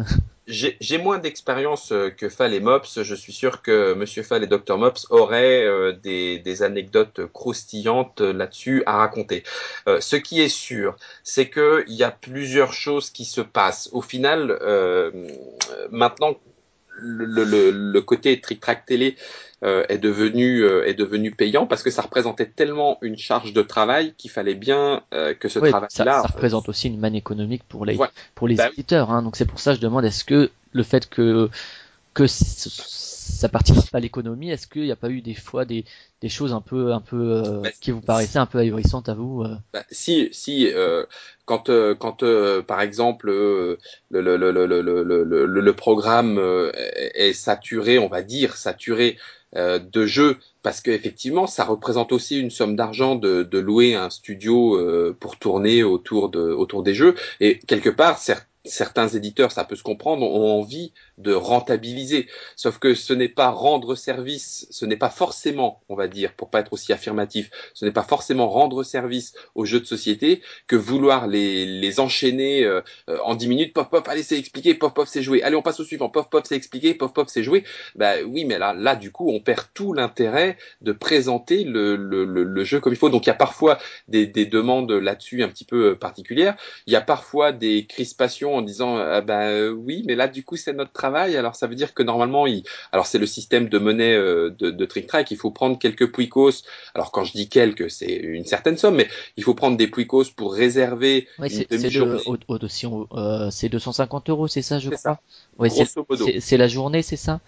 Alors c'est 250 euros par demi-journée, en sachant que sur la demi-journée, il, y a, des vidéos offertes.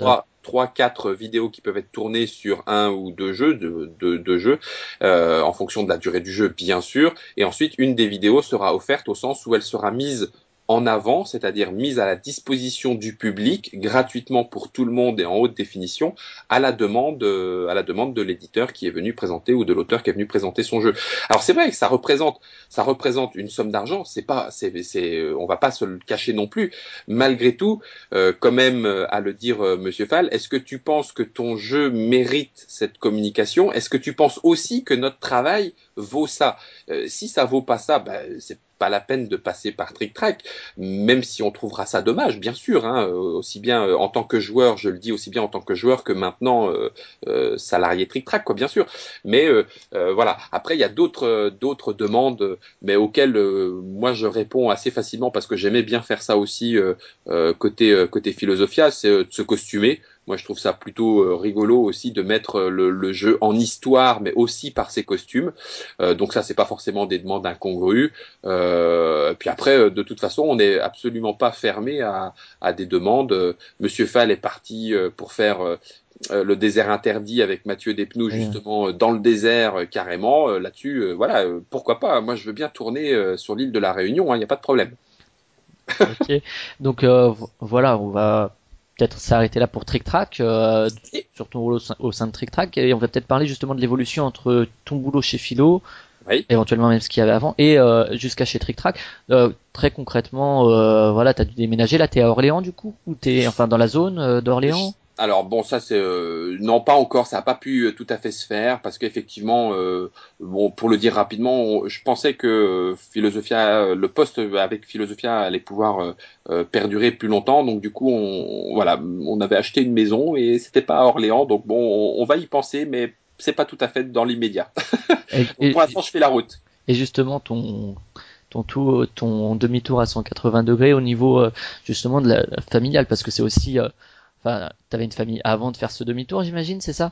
Oui, oui, oui. Et donc, est-ce que comment ça s'est passé? Parce que c'est vrai que, enfin, entre guillemets, faut avoir les couilles de se dire bon bah, ok, je quelque chose que que j'ai déjà pour faire quelque chose qui va me plaire.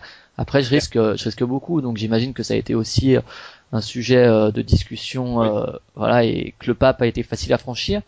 Euh, comment ça s'est fait? Est-ce que finalement c'est un compromis? Bah oui.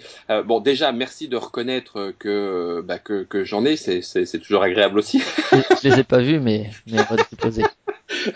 on n'a rien dit, ça, ça, ça, sera crypté pour pour les plus de 18 ans, euh, pour les moins de 18 ans. Non, non. Alors effectivement, ça a été ça a été un moment un petit peu particulier. Euh, alors c'est vrai que Madame savait que c'était mon rêve, euh, donc donc, euh, au moment où euh, le, le, le, le, poste sur Philo euh, se, se, décide, on dit bon bah allez, c'est parti, il faut se donner les moyens, même si c'est pas facile. à ce moment-là, on habitait du côté de Montpellier, alors voilà, le, climat, le climat plutôt idéal, cadre de vie très sympathique, la campagne et tout, parce que je, on est on est plutôt comme ça. Elle avait un emploi fixe elle aussi à ce niveau. à ce moment-là, non, elle était en elle était en congé parental. D'accord elle était en congé parental. Euh, et puis au final, ça voulait dire redéménager et là se retrouver sur Paris, euh, Paris région parisienne, petit appartement dans un immeuble. Après, bon ben voilà, peu importe, on a on a la vie qu'on a, on a les moyens qu'on a. Donc le changement n'a pas été évident, aussi bien au point de vue du climat que du cadre de vie. Mais on avait dit, allez, c'est c'est c'est pour ton rêve, on y va. Mais ça a coûté un petit peu plus cher en termes de de de, de, voilà de décisions à prendre et de de, de nouveaux cadres de vie. Euh, donc ça a été discuté, ça a été euh, euh acté ensuite, euh, voilà là-dessus. C'est vrai que les années, euh, les deux années philosophias, il y avait aussi un autre élément qui, qui était à prendre en compte et qu'on n'avait pas vu. En tout cas, bon, moi je m'y suis lancé un petit peu, peut-être trop d'ailleurs, à corps perdu. C'était la présence sur les salons. Donc il y a énormément de demandes, il y a énormément de festivals, ça explose.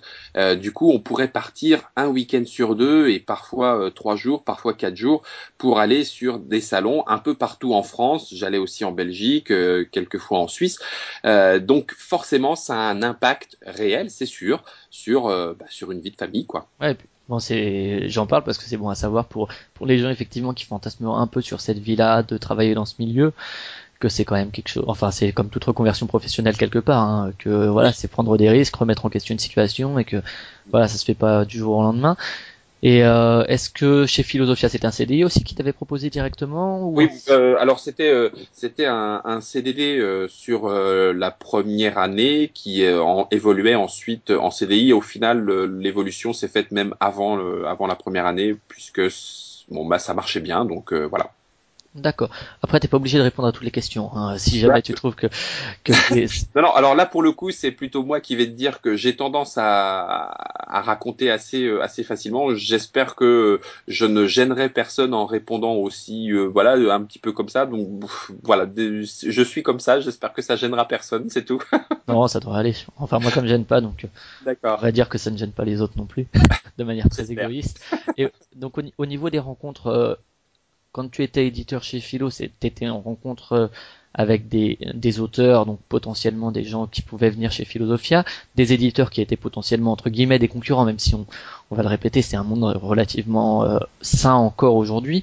Euh, aujourd'hui chez Trick Track, t'es euh, quelqu'un qui peut les mettre en avant. Est-ce que c'est tu gardes quand même la même relation avec ces personnes que tu connaissais en général déjà, ou est-ce que du coup, ben il y a une distance qui s'est créée ou quelque chose de différent qui s'est qui s'est mis en place? Alors ça a évolué, oui. Euh, personnellement, je trouve que ça a évolué dans le bon sens. C'est-à-dire que au, final, je, je me mets euh, pour Trick Track au service des jeux, au service des éditeurs, euh, etc. Euh, donc du coup, il y a il y a, plus, il y a moins en tout cas ce côté euh, euh ah bah euh, même si on, on, on, on, se connaît, euh, tu sors ton nouveau jeu, moi je suis un joueur et je suis ravi de trouver un jeu que pouvait sortir Repo Prod, Cocktail Game, Yellow ou etc. Blue Cocker Co. Je pourrais pas tous les citer même si j'en ai envie pour pour leur dire à, à quel point effectivement c'est sympa de, de, pouvoir en tant que joueur jouer à tous ces jeux là. Mais malgré tout, bah, tu, tu es tu es dépendant d'un éditeur tu es salarié par un éditeur, donc bah, il y a quand même un petit peu, c'est un petit peu tes jeux qu'il faut que tu mettes en avant.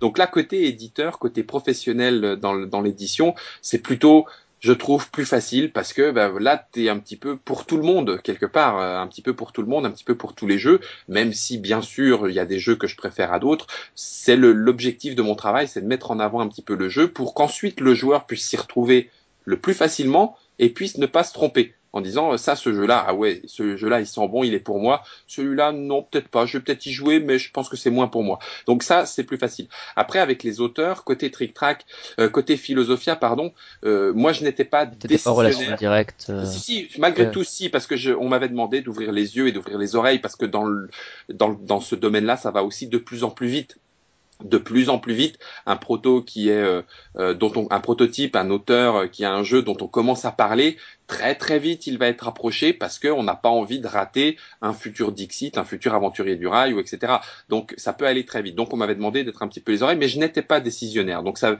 ça veut juste dire que je regardais j'écoutais on me présentait des choses et puis ensuite je transmettais acquis de droit euh, dans, dans, dans l'entreprise Philosophia.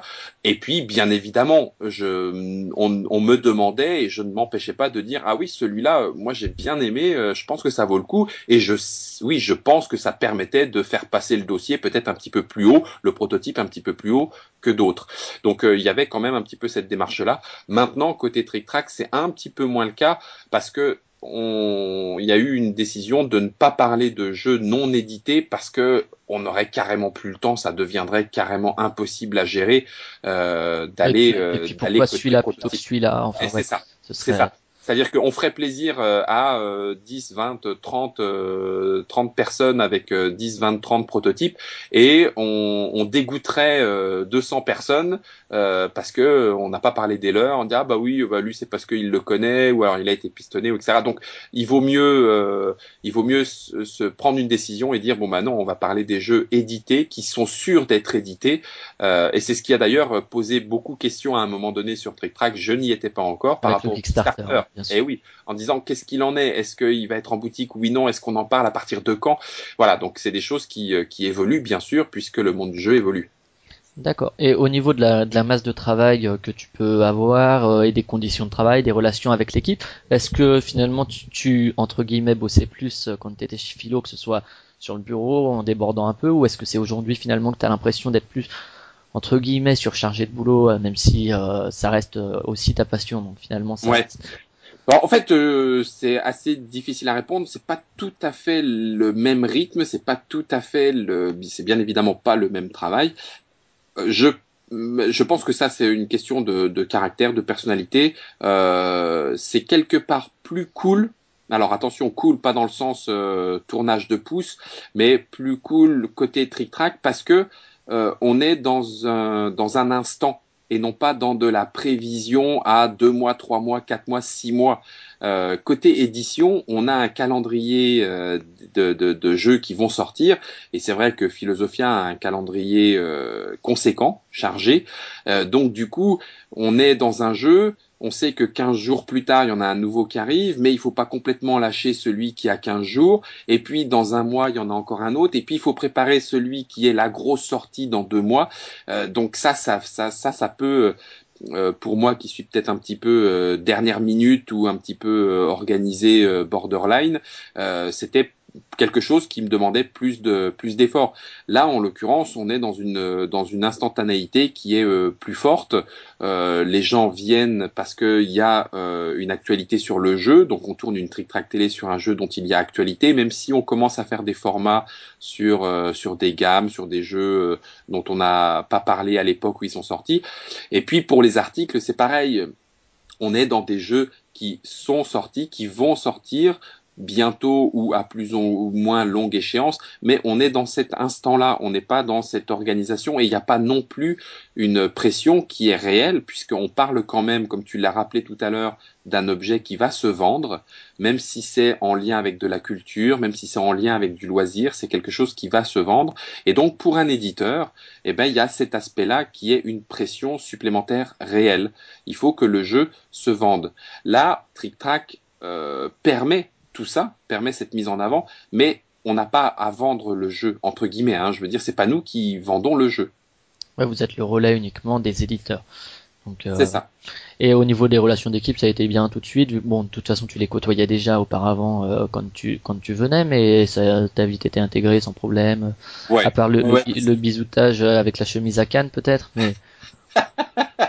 il y a eu euh, il y quelques il y a eu quelques bisutages. Je suis en train même de me demander si un jour le bisutage va s'arrêter.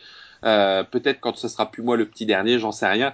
Mais j'ai encore eu chaud hein, puisque j'ai échappé au, au Lightning Reload, là le jeu à décharge électrique euh, parce que pour l'instant, je crois qu'il est cassé ou il n'y a plus de piles. Donc pour l'instant, je m'en sors bien. Il faut peut-être pas d'ailleurs que j'en parle trop, parce qu'un de ces quatre matins, euh, on va me le faire et puis je vais faire une crise cardiaque à l'antenne. Mais euh, non, non, ça s'est super bien passé. Ça reste une petite équipe, hein, Trick Track actuellement. Donc on, nous sommes six. Enfin, je suis le, je suis le sixième. Il y a Monsieur Fall, Dr Mops euh, Node pour tout ce qui est euh, réalisation, production euh, au point de vue euh, image et son, et puis Olivier et Julien qui sont sur la, la, programmation, le côté un petit peu informatique, donc que je connaissais un petit peu moins en tout cas dans le, le, la relation interpersonnelle, mais mais voilà, c'est c'est des gens en or et puis et puis ça s'est super bien passé.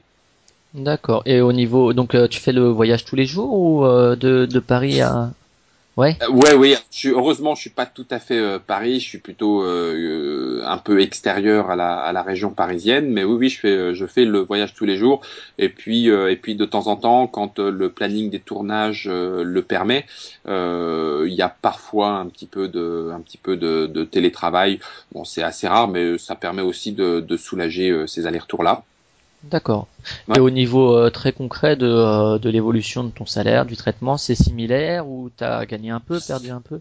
T'es pas obligé. Alors là, non, non, mais moi, ça, alors là, euh, je, je, s'il y a bien des choses sur lesquelles j'ai pas envie qu'il y ait de tabou, c'est un petit peu là-dessus. Je sais, je savais. Euh, que le, le, le, monde du jeu. Alors oui, il y a des gens qui, qui gagnent de l'argent et, et certains en gagnent beaucoup, mais mais c'est une proportion euh, relativement faible. On le sait très bien avec les auteurs, très peu d'auteurs euh, arrivent à gagner leur vie euh, de l'activité de création de jeux de société. Pour les éditeurs, et encore peut-être plus pour les distributeurs, c'est plus tout à fait les mêmes enjeux. Et de toute façon, si ça attire autant de monde, ce n'est pas que par l'amour du jeu. Il y a aussi des personnes qui se disent, il y a certainement de, des affaires à faire. Il n'empêche que euh, bah, au point de vue au point de vue salaire, c'est quand même pas non plus c'est quand même pas non plus la panacée.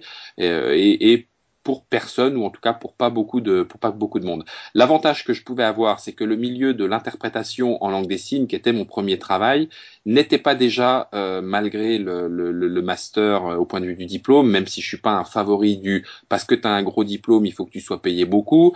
Donc je suis pas fan de ça, mais il n'empêche que euh, voilà un, master d'interprétation de conférence, on pourrait se dire waouh waouh. Et ben en fait non, parce que l'interprétation en langue des signes, ça reste très très très petit comme, euh, comme monde, et puis c'est surtout que dans le domaine du handicap en France, on considère que ça doit être subventionné. Donc euh, des subventions, quand il y en a pas, et eh ben il y en a pas. D'accord, ça marche. Ouais, bah ça peut c'est parce que au niveau si les gens veulent travailler dans une boîte d'édition, c'est aussi bien de savoir un peu entre guillemets à quoi pas à quoi ils s'exposent, mais ce qu'ils peuvent en attendre. Euh, oui, tout à fait. Non, non, mais c'est important. Alors ça, c'est une des, c'est aussi une des grandes particularités par rapport à Trick Track, c'est que toute l'équipe, Monsieur Falland en tête œuvrait pour rendre pérenne tout ça. Euh, et donc tu parlais tout à l'heure de la petite euh, opération financement participative.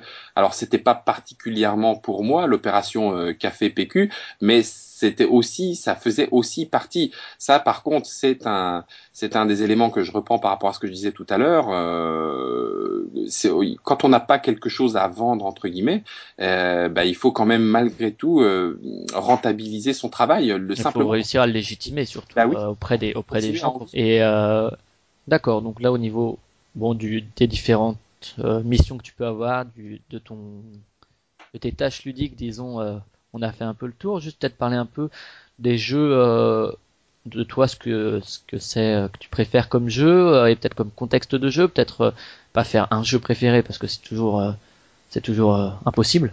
Ça, ça m'est impossible. Mais quel type de jeu plutôt vers le tu te parlais d'histoire Oui, à partir du moment où le, le, jeu raconte une histoire.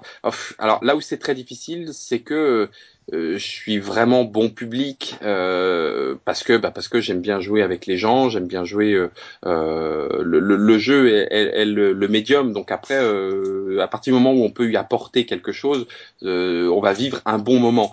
Euh, et puis en plus, je pars aussi du principe que si quelqu'un a fait confiance euh, à ce jeu-là, à ce prototype, à cet auteur, c'est qu'il y a trouvé quelque chose. Donc euh, je suis plutôt le côté vert à moitié plein, et donc je me dis, je vais y trouver quelque chose. voilà. Donc je reste bon public, aussi bien dans les jeux de figurines, jeux de cartes à collectionner, jeux, jeux de rôle, jeux de plateau et autres. Il y a toujours quelque chose qui finit par me plaire. Alors c'est pas non plus la panacée. Il y a, y a des jeux que je préfère à d'autres. Donc les, les jeux qui racontent une histoire, ou en tout cas je peux me raconter une histoire de la partie, c'est des jeux que, que j'apprécie beaucoup. Alors euh, en, en rôliste, il va y avoir euh, il va y avoir du, du Descent, euh, Horror à Arkham, euh, ce, ce, genre de jeu plus Ameritrash, mais euh, je sais pas, euh, comme je disais tout à l'heure, Puerto Rico, Château de Bourgogne sont aussi des jeux qui me qui me racontent des histoires et qui pourtant en étant des jeux à l'allemande, donc Bruges, je, je, je, pourrais en avoir d'autres en tête. Witness dernièrement, Witness me, me raconte une histoire. Je suis l'enquêteur. Toi, toi, tu racontes une histoire en plus aussi. bah voilà. Donc donc non, c'est vrai que je suis assez éclectique, comme diraient les inconnus, mais euh, mais il y a des jeux que je préfère à d'autres malgré tout. Je suis pas non plus euh, uniquement le, le bisounours qu'on veut bien laisser croire. Non mais alors.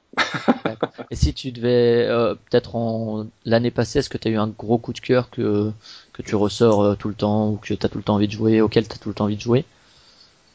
Euh, Est-ce qu'il y en a Il y en a beaucoup? Allez, on élargit à 2-3. à 2-3, 2-3 auxquels j'ai toujours envie de jouer. Euh... Ils sont sortis euh, en 2014. Hein, donc, euh... Ah, dans les derniers. Oui, ah, oui, voilà, ouais, c'est pour ça. Comme ça, on restreint déjà. Ah, déjà ça restreint. Ça restreint. Ouais, ouais, ok. Euh, Dead of Winter. Mm -hmm. Euh, alors euh, bon, euh, on va dire ouais corporate, bah non justement plus corporate, mais vraiment Dead of Winter à ce côté, on raconte une histoire et puis en plus avec des éléments forts entre joueurs. en 2014, qu'est-ce qu'il y a eu? Love Letter, Love Letter. Alors lui, il y a moins ce côté histoire, mais j'aime beaucoup le côté et hop, ah oui, c'est du 2015. J'allais dire euh, Welcome to the Dungeon. Welcome to the Dungeon, peut-être encore même plus que Love Letter, parce que Welcome to the Dungeon, ça a un côté euh, grande bouche. Ouais, moi je suis capable d'y aller sans mon épée. Euh, ouais, bah moi aussi je peux y aller sans mon épée. J'y vais sans mon armure si tu veux. Le petit jeu de le petit jeu de chez Yellow. et puis, alors ça, ça a été une découverte. Je suis pas sûr que ce soit 2014, mais j'ai j'ai joué à, à enfin j'ai découvert Kemet dernièrement, qui est chez Matago Mhm. Et, euh, et alors, des auteurs strasbourgeois, je le dis parce que moi je bah suis oui. du coin donc. Tout à fait. Et euh, ouais, ça m'a, ça m'a, j'ai fait un petit peu euh, waouh, c'est euh, c'est du jeu violent, c'est du jeu honneur à l'attaquant. donc du coup, voilà. Mais qui suffit pas pour gagner. Il faut le faire, mais c'est c'est nécessaire, mais, mais insuffisant. Il faut le faire bien. Et euh, est-ce que tu as un ou deux auteurs dont tu suis spécialement l'actualité où tu te dis bon celui-là il a il a toujours sorti des jeux qui me parlent, le prochain je l'achète presque les yeux fermés alors j'allais j'allais dire j'allais dire non parce que euh, parce que quelque part malgré tout euh, chaque auteur a parfois euh, son petit éclair de génie même s'il y en a qui en ont plus régulièrement que d'autres etc euh, malgré tout la, le, le, petit bol de fraîcheur qui est arrivé euh, de l'est avec Ignacy Trevicek et Vladash Vatil c'est des, alors euh, ça sera pas forcément un automatique, un auto-buy, mais euh, j'ai toujours euh, quelque chose qui me fait tilt dans la tête en disant ah vas-y quand même regarde les règles et tout parce que je pense que, enfin je pars avec un a priori positif quoi. Alors là je sais pas si c'est, je parle de Schwatil par exemple, je sais pas si c'est lui ou si c'est euh, ces jeux qui, qui, qui travaillent beaucoup là-dessus, mais c'est vrai qu'au niveau du thème et de raconter une histoire pour moi, c'est vrai que c'est un des auteurs qui arrive le mieux à marier justement cette mécanique et ce thème. Il trouve partout des justifications. Ces petits mécanismes qu'il y a derrière. D'autres le font hein, et, euh, et, que les auteurs ne se sentent pas outragés. Euh, enfin, ça serait d'ailleurs m'accorder bien trop d'importance. Euh, je peux pas citer tout le monde, bien sûr, mais euh, voilà, un peu naturellement, je, je, je, je dirais ces deux-là. Si tu avais un ou deux éditeurs dont tu suis aussi de, bon, tu suis de l'actualité de, de, tout le monde, de fait, ouais. Euh, chez Trick Track, mais s'il y en a que, que tu cibles spécifiquement pour tes achats et pour ton plaisir personnel? Euh, non, non là j'avoue que bah, en fait c'est là où ça c'est l'inconvénient, euh, le revers de la médaille, c'est quand on aime un petit peu tout, bah, on a envie de regarder un petit peu tout. Euh, non, le seul truc que je vais le faire, c'est le, c'est en négatif, c'est euh, les Kickstarter. Je crois que je serais le pigeon idéal. Alors je le dis euh, avec des guillemets, hein, bien sûr, pour ceux qui nous écoutent et qui eux peuvent peuvent y aller. Mais là c'est juste tout simplement mon banquier qui peut pas. Mais si je pouvais, je crois que je serais de un, gros un, gros cracker baker sur un gros pledger sur les, les Kickstarter. T'as pas pledgé sur Conan du tout. Et si. Et si quand même. Alors t'as mis. Mais ça c'est parce que c'est parce que Frédéric Henry euh, disait euh, euh, non non mais le, le, le quand même mais si si si supporter Frédéric Henry bon après voilà après c'est les, les, les, petites histoires interpersonnelles c'est pour le plaisir de se faire un clin d'œil ensuite et en disant bah ouais on en était quoi. Ouais ouais. Et au niveau du contexte de jeu donc tu joues forcément à Trick Track qui est devenu peut-être euh, l'endroit principal où tu joues. Mais euh, est-ce que tu joues aussi à côté? Est-ce que euh, oui, ta compagne est joueuse Tes enfants sont joueurs Autant que possible, autant que possible. Je, je fais, enfin, j'ai appris aussi à faire attention à pas saouler l'entourage à, force de demander de, de jouer, jouer, jouer, jouer, jouer. C'est aussi, c'est aussi agréable de juste prendre l'apéro ou de faire une balade à l'extérieur. Et c'est le meilleur moyen de les dégoûter en plus. voilà, donc faut pas, faut pas non plus trop y aller. Mais les enfants sont en train de s'y mettre, donc là ça va être euh, ça va être juste du bonheur. Mais bon, euh, on, on, ne fait pas des enfants juste pour en faire des joueurs, même si on a ce, ça dans la tête. et non, puis, non, et puis quand ils vont gagner contre toi, tu le diras plus. Euh, ça, ça va ça va vite arriver. Mais euh, donc oui, oui, un petit peu de jeu en extérieur, aussi bien du côté familial que du côté amical autant que possible. Après, bon, ben, c'est aussi en fonction du, du temps, du temps qui reste au milieu de, de toutes les activités de la vie. D'accord. Et donc le regard que tu portes un peu actuellement sur le monde du jeu, l'évolution, que ce soit au niveau de la croissance économique, la croissance en termes de nombre de sorties, est-ce que ça impacte la qualité? Est-ce que ça ça pose des, des nouvelles normes de qualité euh, C'est-à-dire que contrairement à peut-être euh, il y a 15-20 ans, euh, il faut absolument un truc léché aux petits oignons, peut-être sur la communication ou la hausse du nombre d'auteurs? Un regard assez global, disons. Ben euh, ça, oui, oui, euh, une évolution, elle est flagrante, elle est, euh, elle est énorme, euh, bonne ou mauvaise, je suis pas sûr que ça se pose en, en, ces termes. Par contre, oui, ça a influencé un jeu. Maintenant, il faut qu'il attire parce que au milieu de tous les jeux, un jeu peut pas se contenter, même d'ailleurs en termes de mécanisme de jeu, il peut pas se contenter des juste bons. Parce que s'il est juste bon, eh ben il va juste exister un mois, deux mois, trois mois. La fenêtre est de plus en plus réduite pour cette existence-là. Donc il faut pas qu'il soit juste bon, il faut qu'il soit beau. Et puis il faut pas qu'il soit juste beau, il faut qu'on en ait parlé et puis qu'on a envie de prendre la boîte pour voir un petit peu ce qu'il y a dedans. Donc tout ça a, bouleversé la, façon dont le, le jeu existait. Euh, ça a attiré plein de gens, ça c'est vrai. Il y a, y a des, des, auteurs, des maisons d'édition, même des distributeurs qui veulent se lancer euh, par passion ou par, par autre motivation. Et là-dessus, je ne je jugerai rien. Mais c'est clair que cette évolution-là, elle est, euh, elle est flagrante. Euh, qui est beaucoup de jeux, c'est plutôt en faveur des joueurs parce que plus il y aura de choix, euh, voilà. Et pour la qualité, il faut pas s'inquiéter. Il y a toujours quelqu'un qui va se dire, euh, oh ben non, euh, ben là il y a une baisse de qualité. Moi j'ai envie d'essayer de trouver le moyen de proposer un jeu de qualité. Et donc bah, du coup ça finira par se savoir et, et on ira vers ce jeu de, de, qualité à partir du moment où effectivement la communication est faite. Parfois le bouche à oreille, parfois en passant par les précurseurs, c'est-à-dire ceux qui veulent essayer de tout savoir et qui donnent ensuite la bonne parole. Donc tout ça existe et tout ça existe déjà dans d'autres domaines, mais c'est juste qu'il faut en prendre conscience par rapport à, ce domaine de passion que peut être le jeu de société. Voilà. C'est vrai que vous avez reçu, euh, alors je sais plus, c'est quoi la maison d'édition qui a fait Master Masterline, c'est ça? Euh, Sofa Games. Sofa Games, et c'est vrai que c'était un discours qu'on n'avait pas l'habitude d'entendre euh, de la part de l'éditeur. Alors sans, sans juger, euh, pour le coup, c'est quelque chose d'intéressant, qui disait juste qu'il voulait faire de l'édition, et que finalement c'était plus même s'il y a beaucoup de sorties dans le jeu, c'était plus simple d'entrer dans ce monde de l'édition que dans celui de, de la littérature ou de la BD, je sais plus exactement ce qui, ce qui visait à la base. Et euh, il avait euh, un discours qui, qui sort de l'ordinaire. C'est-à-dire, en général, c'est vrai que les discours qu'on a entendus ces dernières années, c'est j'adorais les jeux, je me suis dit allez j'y vais et puis euh, et puis alors que là c'était presque le discours inverse. Pas euh, je vais me faire du fric euh, en, faisant des jeux c'était pas c'était pas non plus celui-là.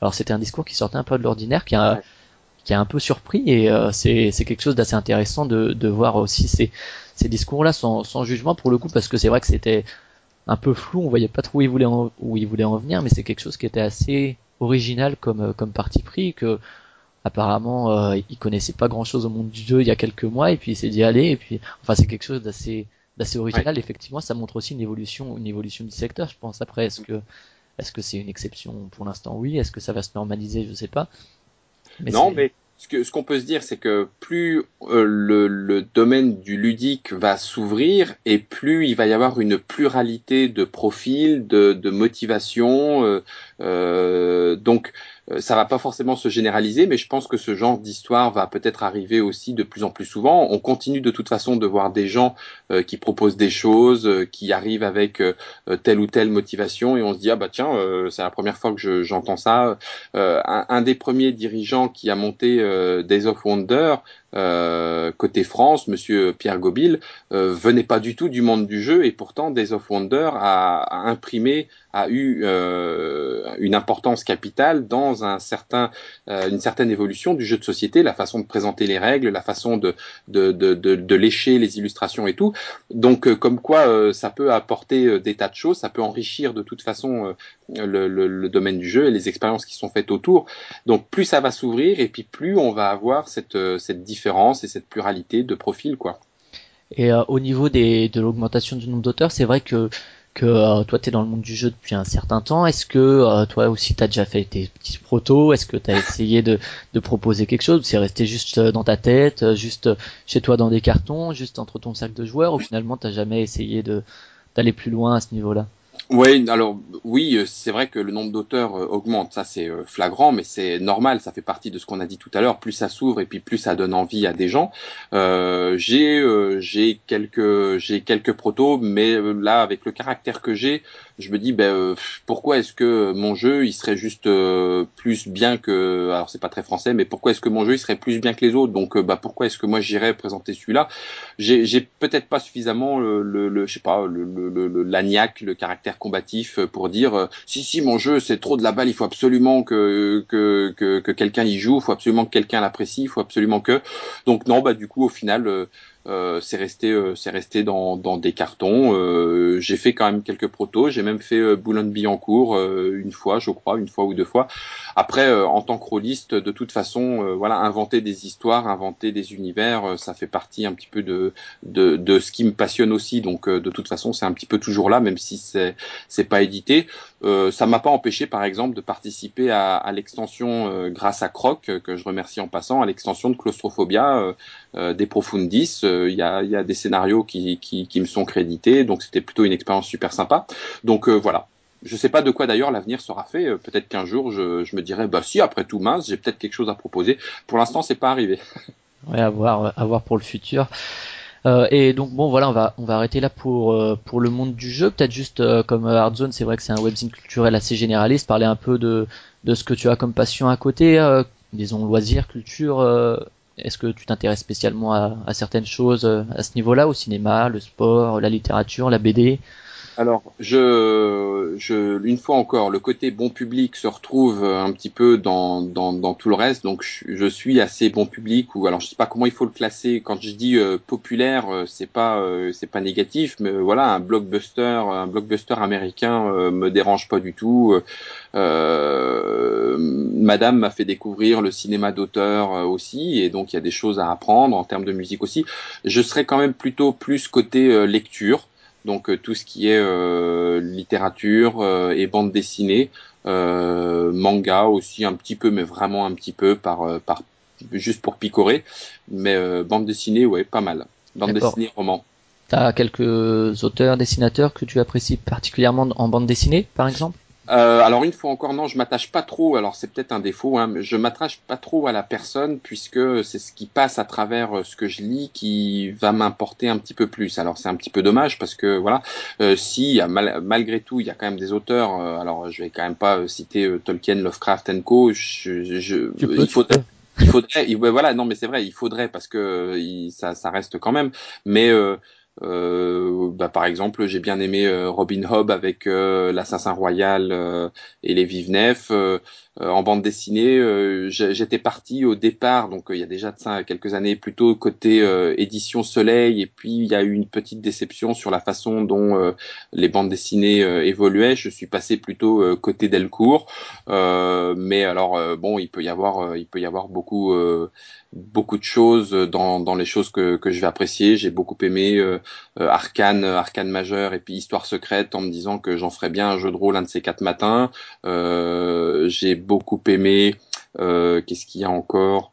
Euh, J'aimais bien euh, Nevis à l'époque aussi. Enfin bon, voilà, je, peux être, je crois, assez assez grand public. D'accord. Et en termes de littérature, donc au-delà de, de, Tolkien, Lovecraft, et Robin Hobb? Eh ben, euh, en termes de littérature, alors là, ça peut, euh, ça peut être les romans, euh, romans policiers. Le, un des derniers que j'ai lu, Coben. Coben dernièrement, un policier, c'était Coben. Oui, j'ai lu aussi, oui, même des littératures. Alors, je sais pas s'il faut les donner comme littérature adolescente, mais voilà, j'ai lu les romans euh, Hunger Games, euh, Divergent, Co, que j'ai même préféré euh, au film. Il y avait deux ou trois trucs qui étaient plutôt sympas à reprendre pour des aventures de jeux de rôle ou autre. Enfin bon, voilà, non, ça peut vraiment, ça peut être. à côté de ça, je vais lire un 1789 en me disant, ouais, j'aime beaucoup aussi cet aspect historique de la guerre de Vendée pour comprendre des tas de trucs. Donc, enfin bon, voilà, ça peut, c'est des espèces de grands écarts comme ça. c'est, c'est, voilà. Et euh, au niveau du cinéma, si tu devais citer euh, deux trois films de chevet que tu as depuis euh, que tu es petit ou... Waouh. alors là, c'est pareil, il y en a tellement. si un des derniers, un des derniers qui m'a qui m'a marqué en termes de, de, de visuel, de décor, de travail sur la couleur, j'ai beaucoup aimé. Je suis une légende. Mhm. bon, il commence à dater. Hein, je dis pas forcément que c'est dans les récents. Oh, c'est 2009 par là, je crois. Donc, ouais ça me, euh, je crois que le côté euh, post-apocalyptique euh, me plaît. toutes ces images de villes sur lesquelles la, la, nature reprend ses droits. Il y a peut-être quelque chose à chercher par là, mais en tout cas j'aime bien. J'ai beaucoup aimé aussi le zut, j'ai pas retrouvé je vais pas retrouver le titre. Bah, en fait, tout si toute la collection qui a trait aux comics, dès qu'il dès que c'est un petit peu comics, bon bah forcément, voilà, dès qu'il y a du Spider-Man, du Avenger ou autre, X-Men, bah oui, je vais être dedans et ça va pas me, ça va me poser aucun souci. Et puis après des des, des, films un petit peu plus. Euh, j'ai redécouvert, euh, par exemple, euh, je crois que c'est La Mélodie du Bonheur, mm. très très vieux film et tout. Je, je suis pas sûr que je l'ai vu plus jeune. Je l'ai revu actuellement. Et ben pourtant, ben, il y a quand même des choses que, que je regarde avec plaisir, même si c'est du très vieux film comme ça. Voilà. Oui, c'est dans les vieux pots qu'on fait la meilleure soupe, on dit. Aussi, aussi. Et euh, t'attends avec impatience ce Star Wars ou t'es Alors, euh, j'essaye de pas me faire trop de trop d'attentes parce que comme ça, ça évitera de me faire aussi euh, trop de déceptions. Je suis de ceux qui, enfin, je sais pas si d'ailleurs c'est vraiment une classification, mais euh, voilà, euh, euh, Jar Jar Binks, euh, euh, bah, ça m'a fait en même temps, en même temps sourire tellement c'était décalé et j'ai pas envie de dire pitoyable parce que là du coup justement on passe dans le jugement de valeur et j'ai pas envie d'être dans le jugement de valeur et en même temps effectivement ça n'empêche que je préfère quand même carrément la première trilogie. Donc qu'est-ce que à, côté de ça dans la deuxième trilogie il y a des il y a des images que j'ai trouvées euh, excellentes, euh, que été ravi de, de, de voir, euh, que j'aurais pas imaginé comme ça et que je voilà, je suis content de découvrir. Donc euh, du coup, pour les prochains Star Wars, oui, bien sûr, je les attends parce que j'aime beaucoup cet univers et que j'aurais tellement voulu qu'il y ait une série euh, dans cette dans cet univers-là. Alors il y a eu Clone Wars, oui, mais j'aimerais bien qu'il y ait une série qui développe tout tout, tout, tout l'univers, tout le méta-univers qu'on peut retrouver dans le jeu de rôle d'ailleurs. Donc oui, je l'attends, mais sans en, sans en attendre euh, trop parce que parce que ça serait ça serait risqué euh, beaucoup trop de déception derrière. D'accord. Et les jeux vidéo, tu joues aussi à ce niveau-là ou pas du tout? Alors, je regarde un petit peu euh, ce qui se fait parce qu'il y aurait beaucoup d'envie, mais là pour le coup, là c'est fini. J'ai épuisé mon crédit temps. Il y a quasiment, il, y a, il, y a, vraiment plus le temps. Donc euh, oui, il y a des choses que que j'aimerais pouvoir, euh, auxquelles j'aimerais pouvoir jouer, mais euh, mais non, c'est là pour le coup, c'est juste plus possible. Ça finit par faire trop. ouais, ouais, je comprends bien. Je comprends bien. La mat passion nuit on a besoin de journées un peu plus longues. C'est ça, c'est ça. Si on fait du, des journées de 48 heures, pourquoi pas? Mais à ce moment-là, il fallait pas, euh, il fallait pas essayer d'avoir une vie, une vie de famille, des enfants et tout, parce que non, sinon après c'est, c'est, c'est, ça finit par bouffer. Après, euh, en, même temps, quand je dis ça, c'est pas négatif. Hein, chacun, chacun placera ses priorités où il, euh, où il les voudra. Donc c'est juste que là, effectivement, bah du coup, il y a eu d'autres priorités et ça laisse plus le temps de tout faire. En termes de musique, t'es plutôt musique internationale, musique euh, chanson française, musique euh, électronique ou euh, euh, un peu de tout également. Oui, c'est ça. Ça va être ça. Ça va être un petit peu de tout. Euh, et puis ça va même pas être. des fois, on va me dire ah bah tiens, tu connais, t'as entendu celui-là, machin truc. Ah bah non, non, non. Je... Mais si, tiens, écoute, c'est super sympa. Ah bah si, si, j'ai déjà entendu. Voilà. Donc je passe tellement. je suis peut-être un petit peu trop papillon, donc euh, voilà, du coup je papillonne comme ça, pouf pouf pouf, sans trop savoir euh, ce qu'il en est derrière. Mais euh, mais oui, bien sûr, oui, forcément la musique m'accompagne. étant un petit peu musicien aussi, bah voilà, oui. La tu joues de, de quoi? Principalement de la guitare. Euh, guitare sèche euh, et puis un petit peu électroacoustique. Je m'étais mis euh, et que personne ne se moque parce que sinon je descends. je m'étais mis un petit peu à l'accordéon parce que parce que ben voilà mon paternel en faisait et puis que j'avais envie de lui faire aussi ce, ce petit plaisir là dans le passage dans le passage de témoin avec le temps qui passe. Mais ça s'est finalement arrêté assez vite. Et tu fonctionnes comment quand tu écoutes la musique? T'écoutes titre un peu au pif ou euh, tu fonctionnes euh, moi je fonctionne par album c'est-à-dire j'écoute de A à Z l'album euh, voilà bah, quand j'étais quand quand quand le, je sais pas comment le dire quand le quand le compte en banque permettait de suivre j'étais plutôt comme ça aussi à l'album euh, et puis euh, parce que bah du coup tu tu te dis euh, je vais acheter l'album et j'ai envie de pouvoir apprécier la majeure partie des titres de l'album. Et puis maintenant ça va plutôt être parce que ben j'en achète quand même de moins en moins. Ça va plutôt être via via radio ou ou via des copains qui disent ah bah tiens écoute celui-là. Donc ça va plutôt être au titre au coup de cœur quoi. As-tu écouté le dernier Kendrick Lamar qui est sorti avant-hier et qui fait le buzz partout? Ah, mais non, comment ça J'ai raté un buzz. ouais, ouais. non, c'est, c'est du hip-hop de la West Coast. J'ai pas encore, pas encore écouté non, plus, mais... Bon, bah, il va falloir que tu me redises ça alors. Et pour ceux qui, qui s'intéressent à Sufjan Stevens, euh, qui est lui pour le coup un, chanteur de folk, euh, il y a son album Carrie Lowell qui sort le 30 mars et qui est une tuerie, donc euh, à écouter. D'accord, carrément. vous ah. Oui, l'album de l'année pour l'instant sans, sans hésiter? Sans hésiter, c'est lui. Bon bah écoute, moi je prends voilà tous ces bons conseils là, il y a pas de souci. Et euh, sinon, euh, tu voulais parler d'autre chose par rapport euh, effectivement à, tes passions culturelles ou au niveau des loisirs ou? Ah non, là je crois qu'on a fait un sacré tour d'horizon et je, je m'en voudrais de continuer de parler de moi alors que ça fait déjà un bon moment que je le fais. Donc non, non, non, non, non, je crois qu'on a vraiment fait un sacré bon tour d'horizon. Alors on va passer aux questions du net. Alors il y en a qu'une et c'est pas vraiment une question, c'est un souvenir de, de Yann euh, qui parlait d'une partie de Welcome to the Dungeon à Cannes avec toi et avec ah une dévastation de donjon assez épique où je le cite, il n'y avait plus qu'une carte dans le donjon et vous aviez parié que je sais plus le prénom de la jeune fille, peut-être Léa allait mourir et finalement. Mais ça, bah, ça c'est ce que j'aime, euh, c'est ce que j'aime euh, qui dans, dans le domaine et qui peut se passer dans ce domaine ludique. Euh, on était sur le stand Trick Track, la journée, la journée se, se, terminait, il y avait une petite disponibilité. il m'avait croisé deux fois dans le salon de Cannes en train de l'expliquer à d'autres parce que bah voilà, j'aime beaucoup ce, ce jeu-là en disant bah tiens est-ce qu'on vous pouvez, vous l'avez expliqué, est-ce qu'on pourrait et du coup j'ai bah oui on va l'expliquer, on va faire une partie et on a fait une partie épique. chacun s'est mis dans le dans l'ambiance du jeu et justement euh, euh, la, seule fille à la table n'avait jamais osé rentrer dans le donjon, donc en gros elle nous poussait dans un, petit jeu de stop ou encore de prise de risque, elle nous poussait à y aller euh, pour qu'on aille se faire démonter la face.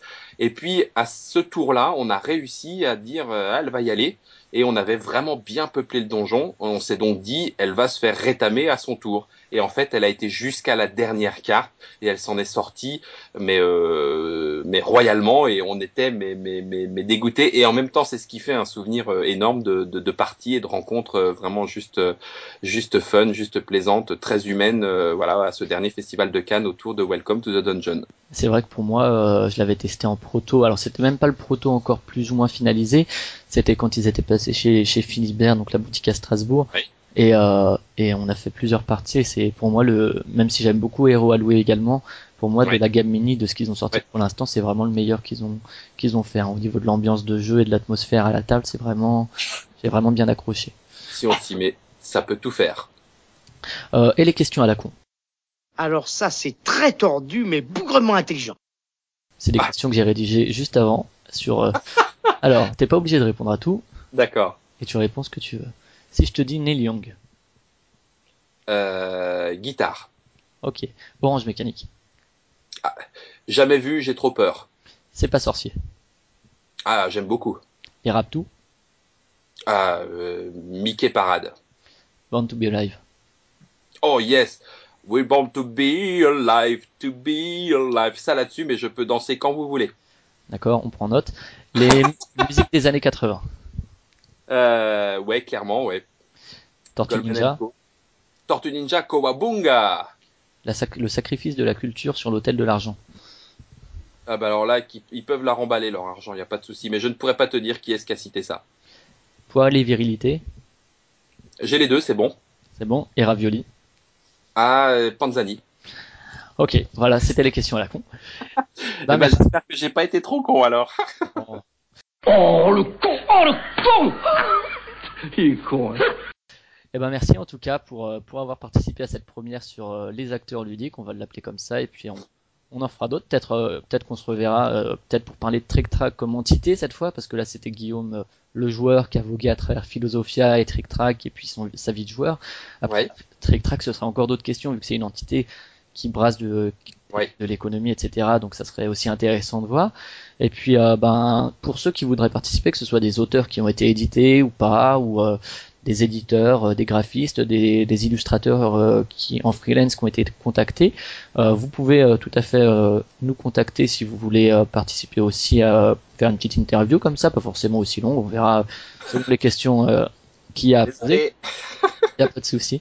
Et, euh, et euh, donc voilà, vous nous contactez soit euh, soit sur TrickTrack, euh, vous envoyez un message à Flavien, c'est tout simple, soit euh, sur le fil euh, du forum euh, consacré à l'émission, soit sur euh, sur Facebook, euh, sur la page d'Artzone. Donc euh, voilà, on est ouvert aux, aux volontaires sans problème. Donc je vous dis à la prochaine. Merci à toi Flavien, salut à tous, ciao. Salut